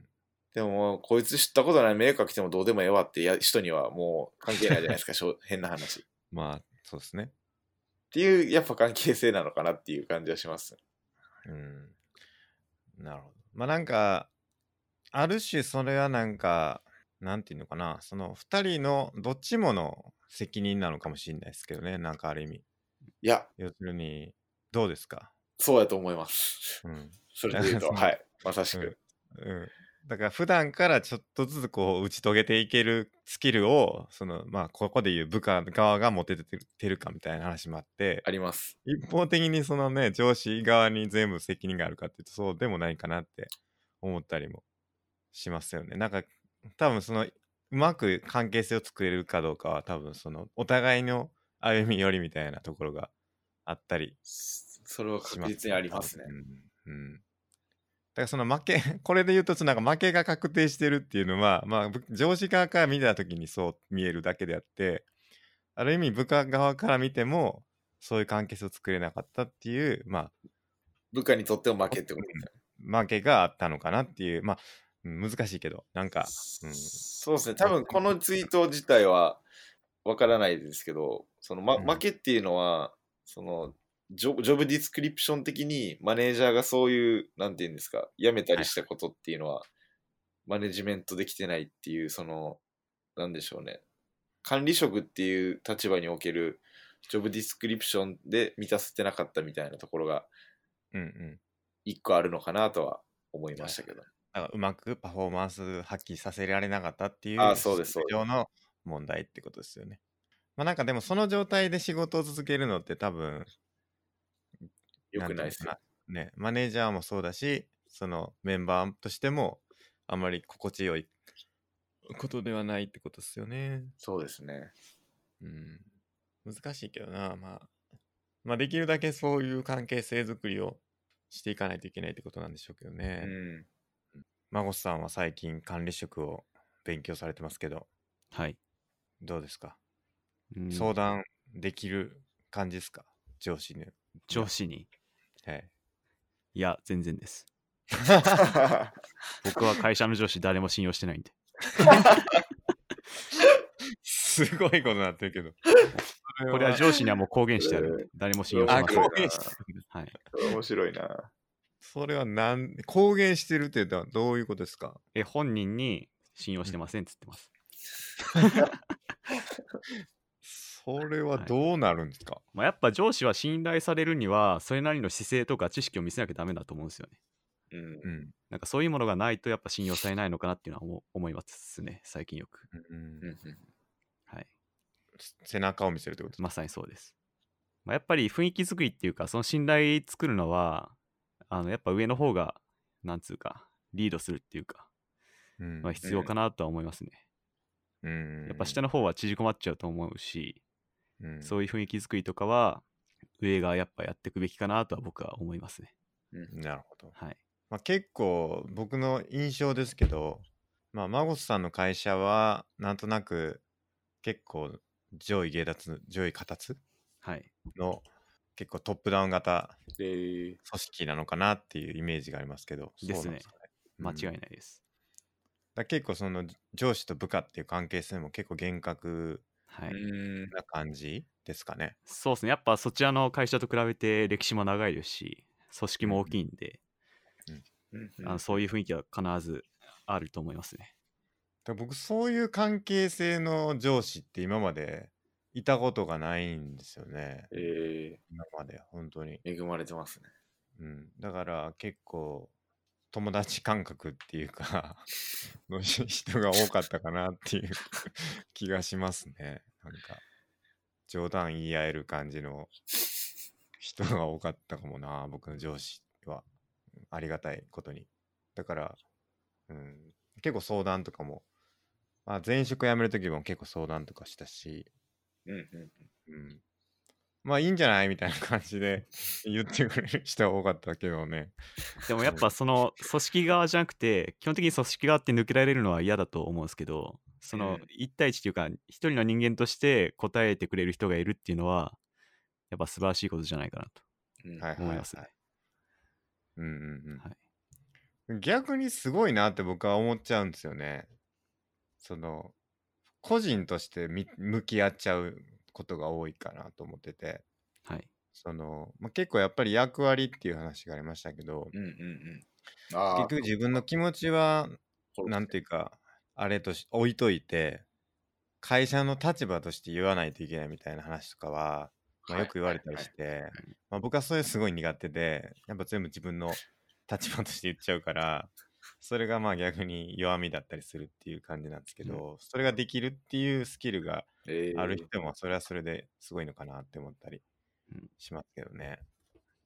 なるほどやっぱいいやわゆどっる中間管理職っていう人は会社の意向もあるし、そうまあ、現場の意向もあるんで、うん、そこをうまくバランス取れる人が、やっぱいい人みたいな、言われてますよね。ううんん、うん大変っすよ。はい。人生の何パーセントの時間を中間管理職として過ごすかっていうのは結構インパクトあると思うんですよねはい。人生に対して。うん。確かに。だから30歳からろ50歳までずっと中間管理職みたいなことになったら結構大変っうん。大変続できすっね。ていうかね上手い人もいるんでしょうけど上手い人っていうか何なんだろうな中間管理職って何なんだろうなやっぱそういうのもあって、いわゆるエンジニアに、現場のエンジニアに徹したいっていう人もちょいちょいいますよね。多いですねはいうんマネージャーやりたいねんっていう人はあんま見たことないですね確かに。でも孫孫さん今興味あるじゃないですかはい。それはどういう中間管理職ですよねでもある意味孫さんがまあちょっとそういったら語弊があるんですけ ど、まあ、プロジェクトのマネジメントとか、はいチームのまあ作り方みたいな、面白いなっていうのは思ってますね。どのあたりが面白いんですかなんですかね。結構重要だと思うんですよね。てか、めちゃくちゃ重要だと思うんですよね。それによってなんだろう、成果がもう全く変わったりすると思うんで、まあ、そういうのをうまく動かすのは結構、なんだろう、自分にも向いてるかなっていう気がしますね。うまくね、まあ、一人でエンジニアとかだともう一人で一人分以上の仕事をするっていうことにしかまあ頑張って10倍ぐらい10かもしれ倍。ないですけど、うん、海洋圏じゃないですか。 組織って考えたらねそれを100人にしてそうっすとね。かもできるからってことですよね。まあ、一人で仕事するのはいいですけど、やっぱ複数人でやるとなると、スケジュールとかもありますし、どれから手つければいいのとかいう話もありますし、はいはい。やっぱそういうとこはすげえ重要になってくると思ってて、なんかそのうまくなんていうか、綺麗なフローにするみたいな、うん、そういうのが面白いなっていうか、重要かなとは思いますね。なるほど。はい。なんか結構そんなに、なんていうのかな、機械みたいにできない部分あるじゃないですか。あの、フローを作ってとか、システム作ってとかは結構できるかもしれないですけど、やっぱり結局人と人の、うんあの、 泥臭いこともあったりしませんか。うん、それ含めてだとやっぱ思いますね。あー、はいあじゃあそこも興味あるってことですか。まあ、いわゆる信頼関係を作るとか、はいはいはいチームの雰囲気を作るとか、心理的安全性を作るとか、うんうんそういうとこも非常に面白いなとは思いますね。なるほど。はいなんか貼ってくれました。なんか Google のリワークってあるじゃないですか。ああ、これ。はいはいはいはい。そこが結構、そのテーマ別にいろんなうん事例とか、こう、組織作りであったりとか、チームビルディングみたいなテーマで、Google が公開してくれてるうんやつがあるんで、こういうの、まあ、僕は全然見てなくて、あれで、どっかで見ようかなとは思ってるんですけうん、ど、こういう話とか結構面白いなっていう。そうですね。なんか高見さん、僕が書いたエラスティックチームビルディングがあったじゃないですか。昔、は登壇した。はい。あの内容も、アップ道場っていう Google のなんか中でこうシェアされてたらしいです。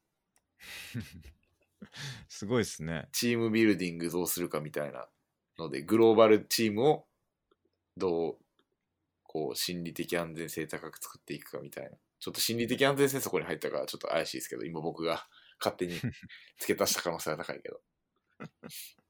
ね、発表してましたね。あれは何でしたっ けあドロイド会議あれはドロイド会議っていうそうです。アンドロイドのカンファレンスで。社内でも、社内でも結構あったらしいですけどね。ほんまかみたいな。うまくやれたんかってことですかそうですね。いいじゃないですか。孫さんもうん、登壇、登壇。えーマネージャーとして登壇してみるとどうですか、で、ちょっはいと僕が最近思ったことあって、やっはぱい会社は、会社は学校であるべきだと最近よく思うんですよね。ほこのスクラップボックスにも書きましたけ ど、う。 そうや、俺これ気にな ってた。これ俺も気になたってた、これ。で、いいマネージャーっていいコーチであるっていうことなんで、はい。そういう、あの、いろんなことを教えて成長を促してくれるっていうのがいい組織、いいチームだと思うんですよね。うんうん。つまりはあの会社でいろんなことが学べて成長できる場っていう意味で学校でもあるべきだって最近よく思ってます。うんで、その方が結果的に会社にとってもいいよねって話ですよね。そうですね。やっぱそのいわゆる人材開発っていうか、うんうん。うんあの一人一人の能力を伸ばしていくってことがやっぱ大事っていうのがこの Google の研究結果でも出てんじゃないかなとは思ってます。なるほど。はい。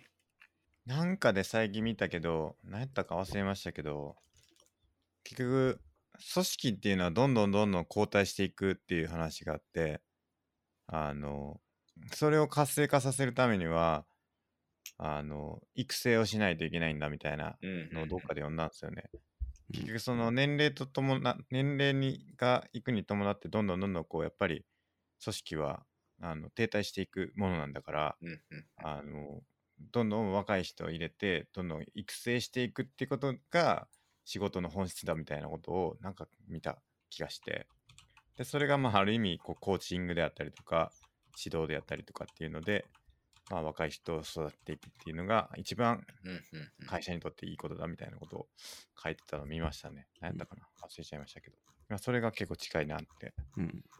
うん、最近はどうなんですかねしなんか指導指導者の数も教えれる人の数ってどうなんですかね足りてるんですかねどうなんだろうスケさん、コーチングできてますか できないできて ない。できないです僕はうん、やっぱ僕も難しいと思いますね、それ。コーチング、グってすげうんえ。難しいですよねはい。どうなんだろうな、なんか、錦織のコーチはがいすごいって、コーチングがすごいって話ありましたよねえ何やったっけ錦織があんだけあの世界で通用して上位に入ったのもそのコーチングがめちゃくちゃすごかったからやみたいなうんうん、話なんかしてましたね。何でしたっけマイケルちゃんみたいな。ちょっとちゃうか。そんな名前やった気がするな。マイケルちゃんやん。合ってるやん。合ってる。なん で笑ったん俺。マイケルちゃん。とか、あとは、あの、大阪直美のコーチとかもかなりすごかったって聞きましたね、コーチングえが。わ、うん。うーん、何がすごいんだろかんないっす。なんかそれで言うと、なんか僕が見たのは、多分、こそのコーチングの一部だとは思うんですけど、大阪直美って結構ネガティブらしいんですよね。う。はい。で試合中とかもこうダメだみたいな失敗した時にダメだダメだと落ちてうん。こう下がってるところにコーチが来て「直美お前なら絶対いける。お前あんだけやったんだいけるみたいな感じで来てくれるらしくて。じゃあはいはい私できるんじゃないかなっていう、その、メンタリングされて、うんうん。試合でもその調子が戻ってくるみたいな。うんそういうのがもう一つあるみたいですね。なるほどな。自信を持ってやると。そうですね。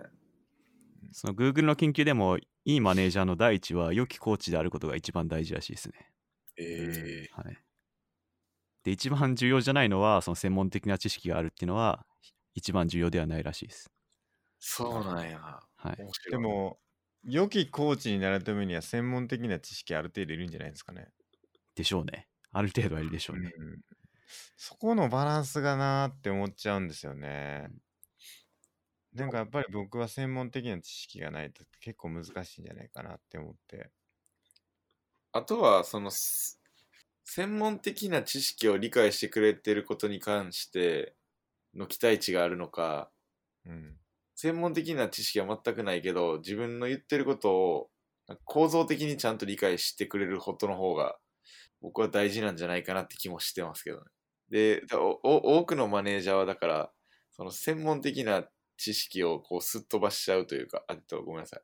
専門的な知識をそもそもわからない状態で、うん。その人をこうマネジメントすることをこうある程度放置しちゃうというか感覚はあるかなっていううーん。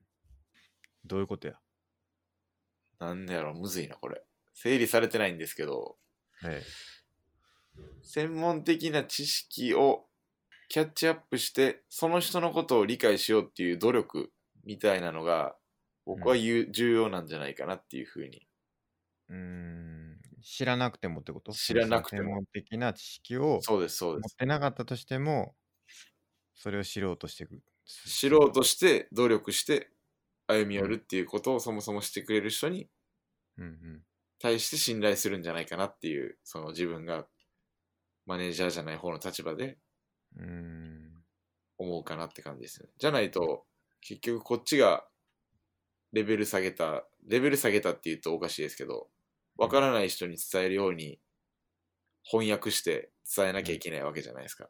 うん。それを例えば僕の場合だと Android の専門の用語を使った時に向こうが何それって言って学んでくれて今度からそれ使ってくれるようになればああちゃんと勉強しようとしてるんやこっちのこと理解しししてくれようとしてるんだなみたいなのは感じて結構まあ嬉しいかなっていうなるほど。それをえトライアル、トライするかどうかってことですね。そう知らなかったとしてもそうですねなんでこっちのコストと感じてることに対して向こうが自分が悪いんだそのコストこっちが受け取ってあげるよっていう姿勢を見せてくれるかどうかかな気がしますけどねうーん今の。話って多分でもなんか、どうなんだろう。テニスのコーチってそんな感じなのかな なんか、いや、俺ちょっと次までできるようになっとくわって感じじゃないと思うんですよね。なんか。 確かにコーチあは コーチはみんなできてる気するなだってあいつらプロですもんねもともとでもなんか、確かにでも、コーチ自身が大会出て勝てるかっていうと違いますよね。違いますねだから、何なんだろうなって、その、見てわかるのかな。あとは、なんなんやろ見てくれてるとかがあるのかな、やっぱり。ちょっとそれ気になるなでも自分で見て分からんことを他人に指摘してくれるっていうのはありそうですよね。はいはいそはういはい結局自分でやってても分からんけどコーチが見ててここうんちょっとおかしいよとか、こここうした方がいいよっていうのを言ってくれるっていう、うんその第三者的に見て言ってくれるっていうのがはいはいはいありますよね多分その指摘。だけど、なんか、うんすこれすっきりせえへんな、うん、真帆さんとかでもコーチいるんじゃないですか僕のコーチですかはい。いないですね。 いないです、コーチは。グラップリングにコーチいないですか まあ一応師師匠匠はいる師匠はいますけど、はい全然スタイルも違うんで、あー具体的なコーチングは一切ないですね。コーチってなんやろな、はいでも確かに専門性はあんま関係ないのかもな。まあ、ある程度知識は必要かと思うんですけど、ある程度でいいと思うんですよね。うんそれよりもっとその心理的な歩み寄りがあるかとか、うん話聞いてくれるかとか、うんそういう支えになってくれるかとか、そういうことの比重が結構大きい気がしてて、うんうんまあ、それがコーチングじゃないかなって思いますね。確かに。これ結構だから自分がどんな人にコーチになってほしいかっていうのを考えるのがいいのかもしれないですね。うん。例えばなんか、僕は今さっきちょっと話しましたけど、なんかやっぱ自分をなんかすげえちゃんと見といてくれてるって結構大事やなって思いましたね。うんうん、なんか、あんま考えてないんじゃないみたいなことって絶対あると思う。てか普通に考えたらそうなると思うんですよね。うんその会社の上司とかって、そんなに時間があるわけでもないし。そうですね。そのねその部下っていうかその自分が面倒見てる人というか自分がマネージメントしてる人というかまあそのグループなのかわかんないですけどうんうん。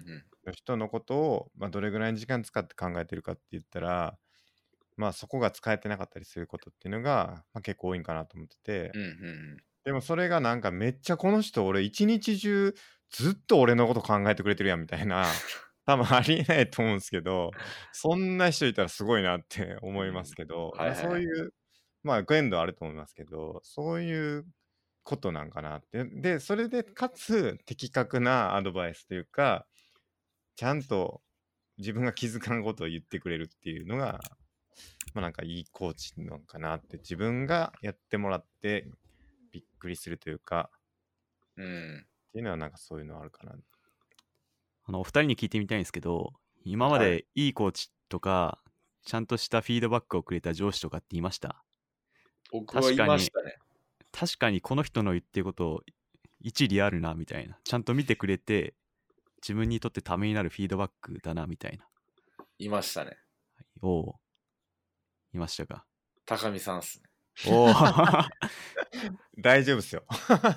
いや、これう僕ずっと言ってて、高見さん僕の上司じゃないんですけど、来年からまたワンオンワン定期的にしたいって話をしてて、はいでそれなんなんやろうと思って、そこも伝えたんですけど、やっぱりまあ自分を、今はそんなに 多分見てくれて、あの、部下の時なんですけど、今は別にそんなに一緒のチームでもなかったんで、見てはもらってないんですけど、こう、そもそもすごいこう自分を見て、自分がその自分を客観視できるだけして、分析して考えてることよりも、こう違う観点からものを掘り込んでくるってところが、結構高見さんは大き大きくて、ああ、なんか俺正面から見てたけど物事を、高見さんはその左、なんか横側から見て、お前横側からこうなっとんぞ。だからこうした方がええぞ、みたいな。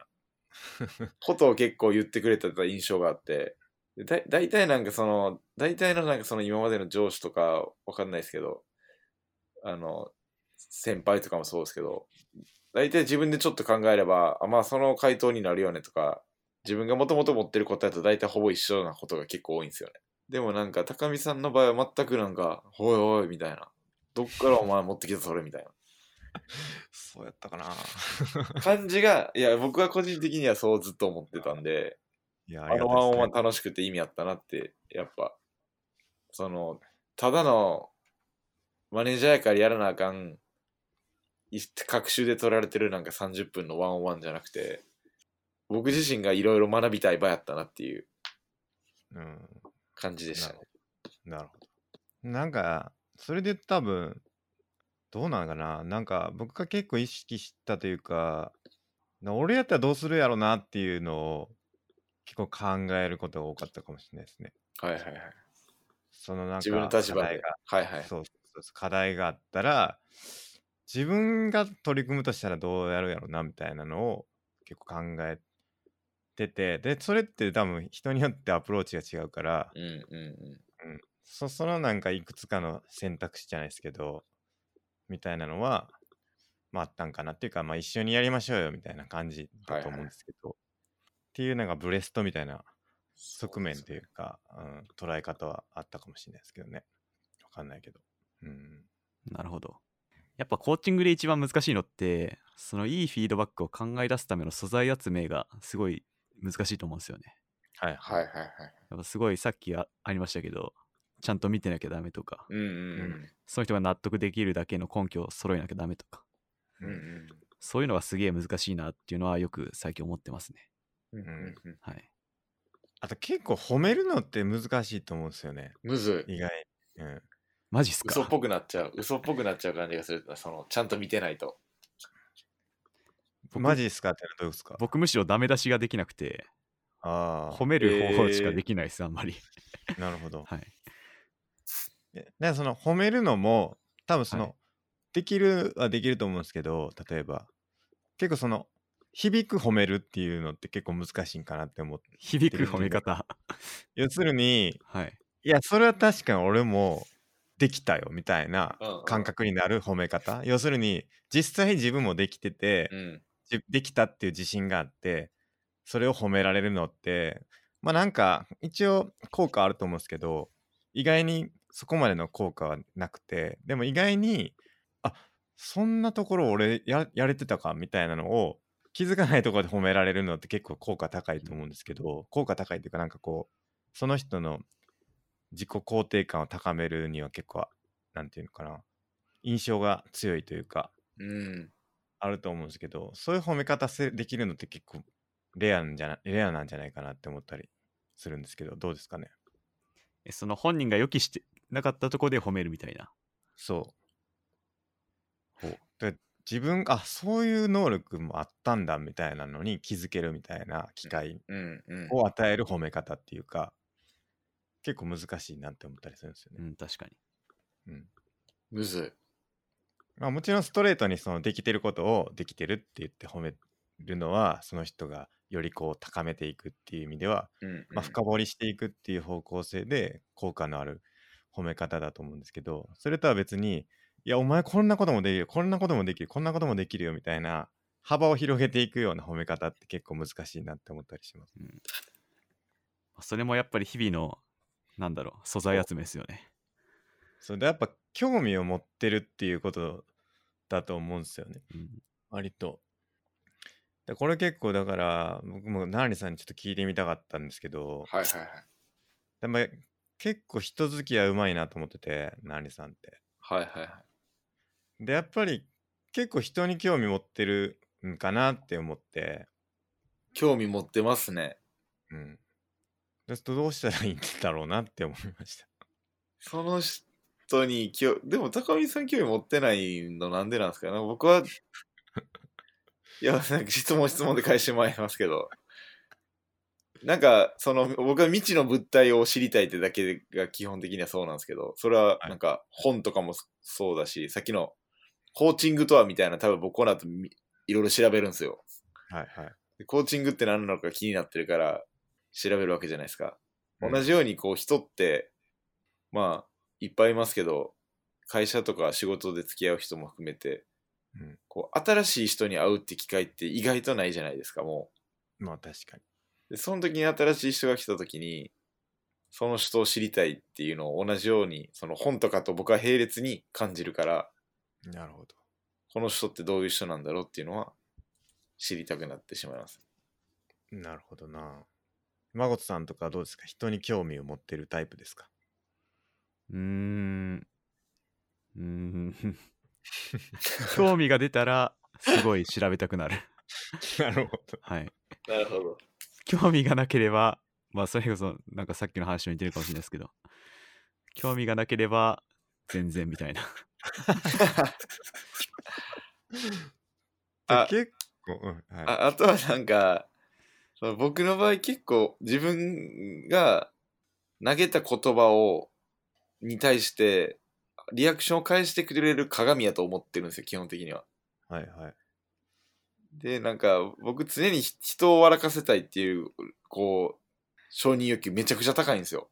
はいもうはい。尋常じゃないぐらいそこはあるなと最近自覚したんですけど なんかちょっとちょっとの会話とかでなんかちょっとユーモア聞いたこと言われへんかなとかもうユーモアでもじゃなくても全然ファニーでいいやみたいな感じでっていう のをちょちょっとのこの会話にも入れたいんですよ僕は。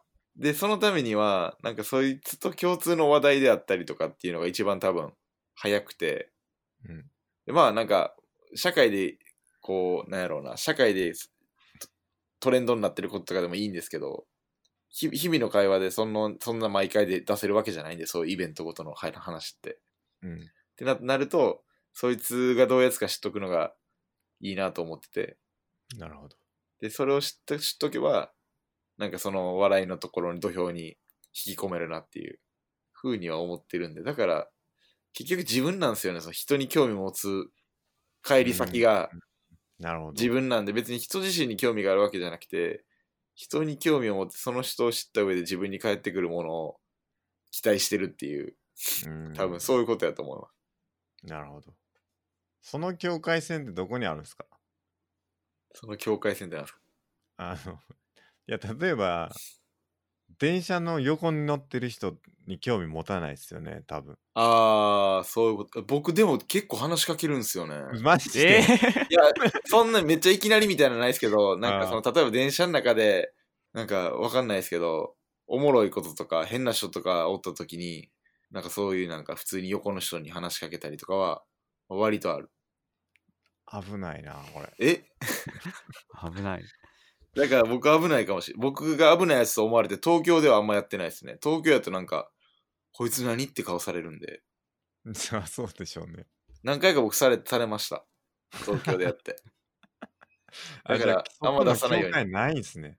あんまりないっすね。あーいやでもなんかテッドで見たんですよね、あの人の話を聞くときに驚ける準備を常にしてたしてなさいみたいな 話嫌やな、それちょっと。いやだからそれなんていうかなそのすごいことをうんみんな持ってるっていう、ああ、はいはい。要するに驚きのことをみんな持ってるんだけどそれを興味持って聞こうとしなければそれで引き出せなくて関係性構築できないからうんなる常ほど。にその驚く準備をして話を聞くとその相手がどんな話をするんかとかをはい。なんか本当に興味持って聞くっていうのがめっちゃ大事だよみたいなテッドがあったんですよね。はいはいはい。うん、でも 僕そんなできひんなと思って あの限りあるなと思ってやっぱりそうですね。うん、リソースもありますしそやっれ、ぱりそのテッドうん理想論っすよ。でも確かに僕もね人を笑かしたいなっていうのは そっちの方が強くないですか高見さんとかもそうやと思う。僕結構あるけどそれは結構人によるというか結構限られた人あ、確かに高見さがんそうだ対象かもしれない。身内にはめっそんなあらゆちゃる、内弁慶の外仏なんですよね、高見さんって。内弁慶かもしれないな確かに。で、外が異様に広い。あの、ほんまにうち10人ぐらいしかおらんくて、もう会社の中でも、もうあとは完全に外で全然もう真面目な対応みたいな。それ逆になんでなんですか、高見さんは。いや人見知りでしょ単純に。シンプルですね、それ。うん人見知りっすね完全に。人見知りなんや。なんで人見知りなんでしょうね。うん。孫さんも僕は人見知りのイメージあるんですけどね。あ、そうなんですか。うん、うん、どっちかというとそうかもしれないですね。あんまなんか孫さんがどうみたいな感じでその会社で行ってるイメージあんまないっすね。まあそうですね。そんなノリ軽く話しかけたりはあんましないかもしれないです。やばいっすよ。ナンリさんとかマジやばいっすからね。え、やばうい。ろうろうろうろしてんすよ、会社の中。で、こう、手当たり次第に会った人に、どうなん最近みたいなはい話しかけてんすよね。あでもなんかそれすごい有名な経営者がそういうのやってたっていう話最近見ましたね。マジっすか。はい。ウォーキングマネジメントです、僕の。 マネージャーでも何でもないですからね。僕、ちなみに、 ナンリランチっていうのをやってやり始めたんですけど、全員社員、全社員の人生を豊かにするた めに、ワンオンワンランチを入れてるんですよ。すごい志がでかい。それがこの12月の中旬ぐらいから始まってて、もう結構もう10個ぐらいだったかな。すごいな。で、ど来う年っ、すかいや、面白いっすよ、やっぱ。なんかおとなしそうなやつが、お前そんな面白いネタあるんやともっと出せよみたいなのもあるし、うん。なんか、まあ、純粋にその人知れるっていうのと、いやいや、お前この会社ちゃうで違うとこ行った方がええでみたいな話もありますし、その怒られるんですけど。でもなんかその人にとって、うん。僕と話すことでもっとなんかいい、次のアクション変わったり、いい人生歩めたらいいじゃないですか。そうですね。っていうことに対して僕は結構興味があるっていうか、うん。そういうふうに、隣の人を笑わせたいなっていうのが、笑わせたいっていうのは、ハッピーっていう意味でも、そうですし、ララフっていう意味でもそうですけど、うんやりたいなと思ってるんで、ちょっとこれは始めたんですけど、すごい志っすよ ね。そうですね。すごい壮大。ね壮大な。すでも素晴らしいと思います。意外と面白いんですよ、自分も。なんか、話したことない人とかもいっぱいいるんで、高見さんとも組んでますよね、もえー2024年に入ってました。う。それ間違えたやつでしょ、僕が入れ る。 5年 後。5年後に入ってます、やっぱり予約でいっぱいで。なかなか5年先まで予約が取れない。コロコロッケと同じですね。コロッケと 悟空の気持ちと一緒のはい。あの楽しみにしてますよ。 僕カレンダー移行しとかな。カレンダ多ー分そうっ会すね社のカレンダーやと、ちょっとひょっとしたらいない可能性あります。やめてね、やめていないかもしれないですね、5年後やと。すごいな。でもやっぱ人付き合いというかね、そうやって人に興味持って、人生、人の人生を豊かにしてて、僕らも、まあ、ポッドキャストを通じて、はいはいあはい。の全世界の人をハッピーにしようっていうそう目です標ねを。掲げてますけど、やっぱそれをこう、ボトムアップでというかね、相当ボトムアップですよね、このやり 方。僕トップダウンでやってますけど、トップダウン。 トップダウンで落とし込みに行ってますけど、ボトムアップの形で、両面でやっぱりいかないと。確かに、確かにな。でもそれを集めていくっていうのは、いいですね。人は何に悩むのかと。そうですいねこ。とを。うんで。結局自分の勉強にもなりますよね。そのケースを集めるっていううんこととう、あとは、なんかさっきのコネクティングドッツじゃないですけど、うん結局今後し、今後そのこの会社とかそうじゃない会社で仕事をしていったときに、うん。こういろんな人の僕はソーシャルグラフみたいなの一応あるんで、はいはい。つなやっぱつなぎやすいんですよね。今今も僕多分そこが一番強いところの一つやと思うんですけど、はいはい。あ、それだったらこの人に聞いたらいいよとか、それだったらこの人紹介できるよみたいな、うんうん。なんか、な、だなんでしたっけ僕はなんか、I know who knows みたいな。誰が知ってるかは僕は知ってるっていうのあーはいが、やっぱ一番強くて、うんだから、個人人材派遣会社みたいなはいはい。感じなんですよ。すごいわ、それ。それはなんかある、なんかある、一個あるかなと。別にそれでお金取りたいとかは僕は個人的にはないんで、はいはい。やんないですけど。すごいことになりそうですね、それ、将来的に。結構そうっすね。自分の会社でだって僕ら300人ぐらいいるでしょ。うん。 1年かかりますからね、終わらそうと思ったうん。確かに。ブローカーになってそうやな。ら。だから僕そう、辞めるのが早そうな人から先道行かなと思って。やめなさい。人材のダフ屋ってことですかね。人生、なんか、言い方ちょっと気に入らないですけど、まあそういうことっすね。うん、だってあのダフ屋もねある人買うよない人売るよって言ってますからねそうですね。だからそのこれをやりたいっていう人にからいやりたいプールをちゃんと作っといてこの人が欲しいって言ってる人にそれを提供するそうそうそう。ダフ屋です完 全に言ってしまえばねダフ屋やったんすね、僕。なん か、気づいてなかった、それ。いいまこあ、だかとら全善良なダフ屋ってことですよね。だからそこにマージンを取らマない。ージン取ってない、マージン取ってマない。ージンを取らないダフ屋いたらすごいと思うんですよね。あの、ライブ会場とかで。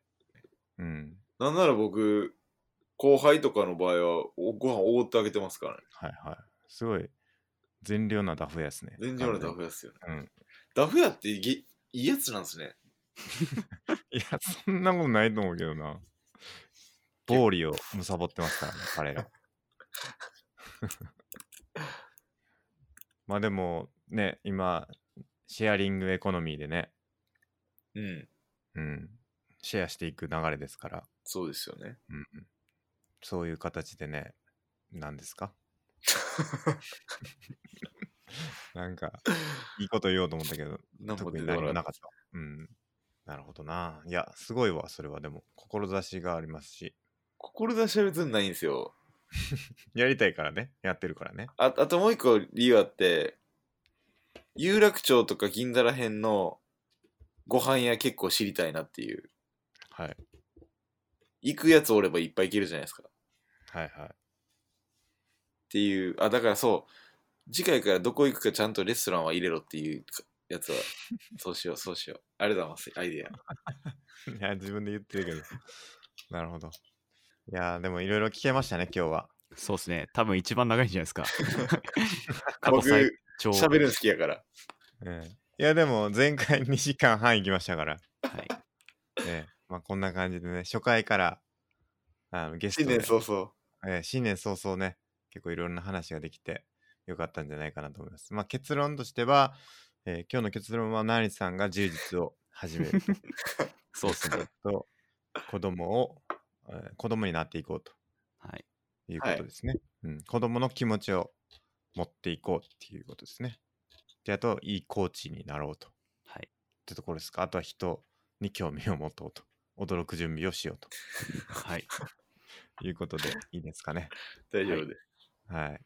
いや、本当に、なりさん、長らく、長い時間ありがとうございました。ありあがりとがとうごうござざいいま。ますした。あありがとうございました。じゃあ、えっ、とこと、今年もですね、こんな調子ですね、えー全100回を目指して頑張っていきたいもと思いますので、皆さん、よろしくお願いしますすごな三日に一回違う違う違う違う。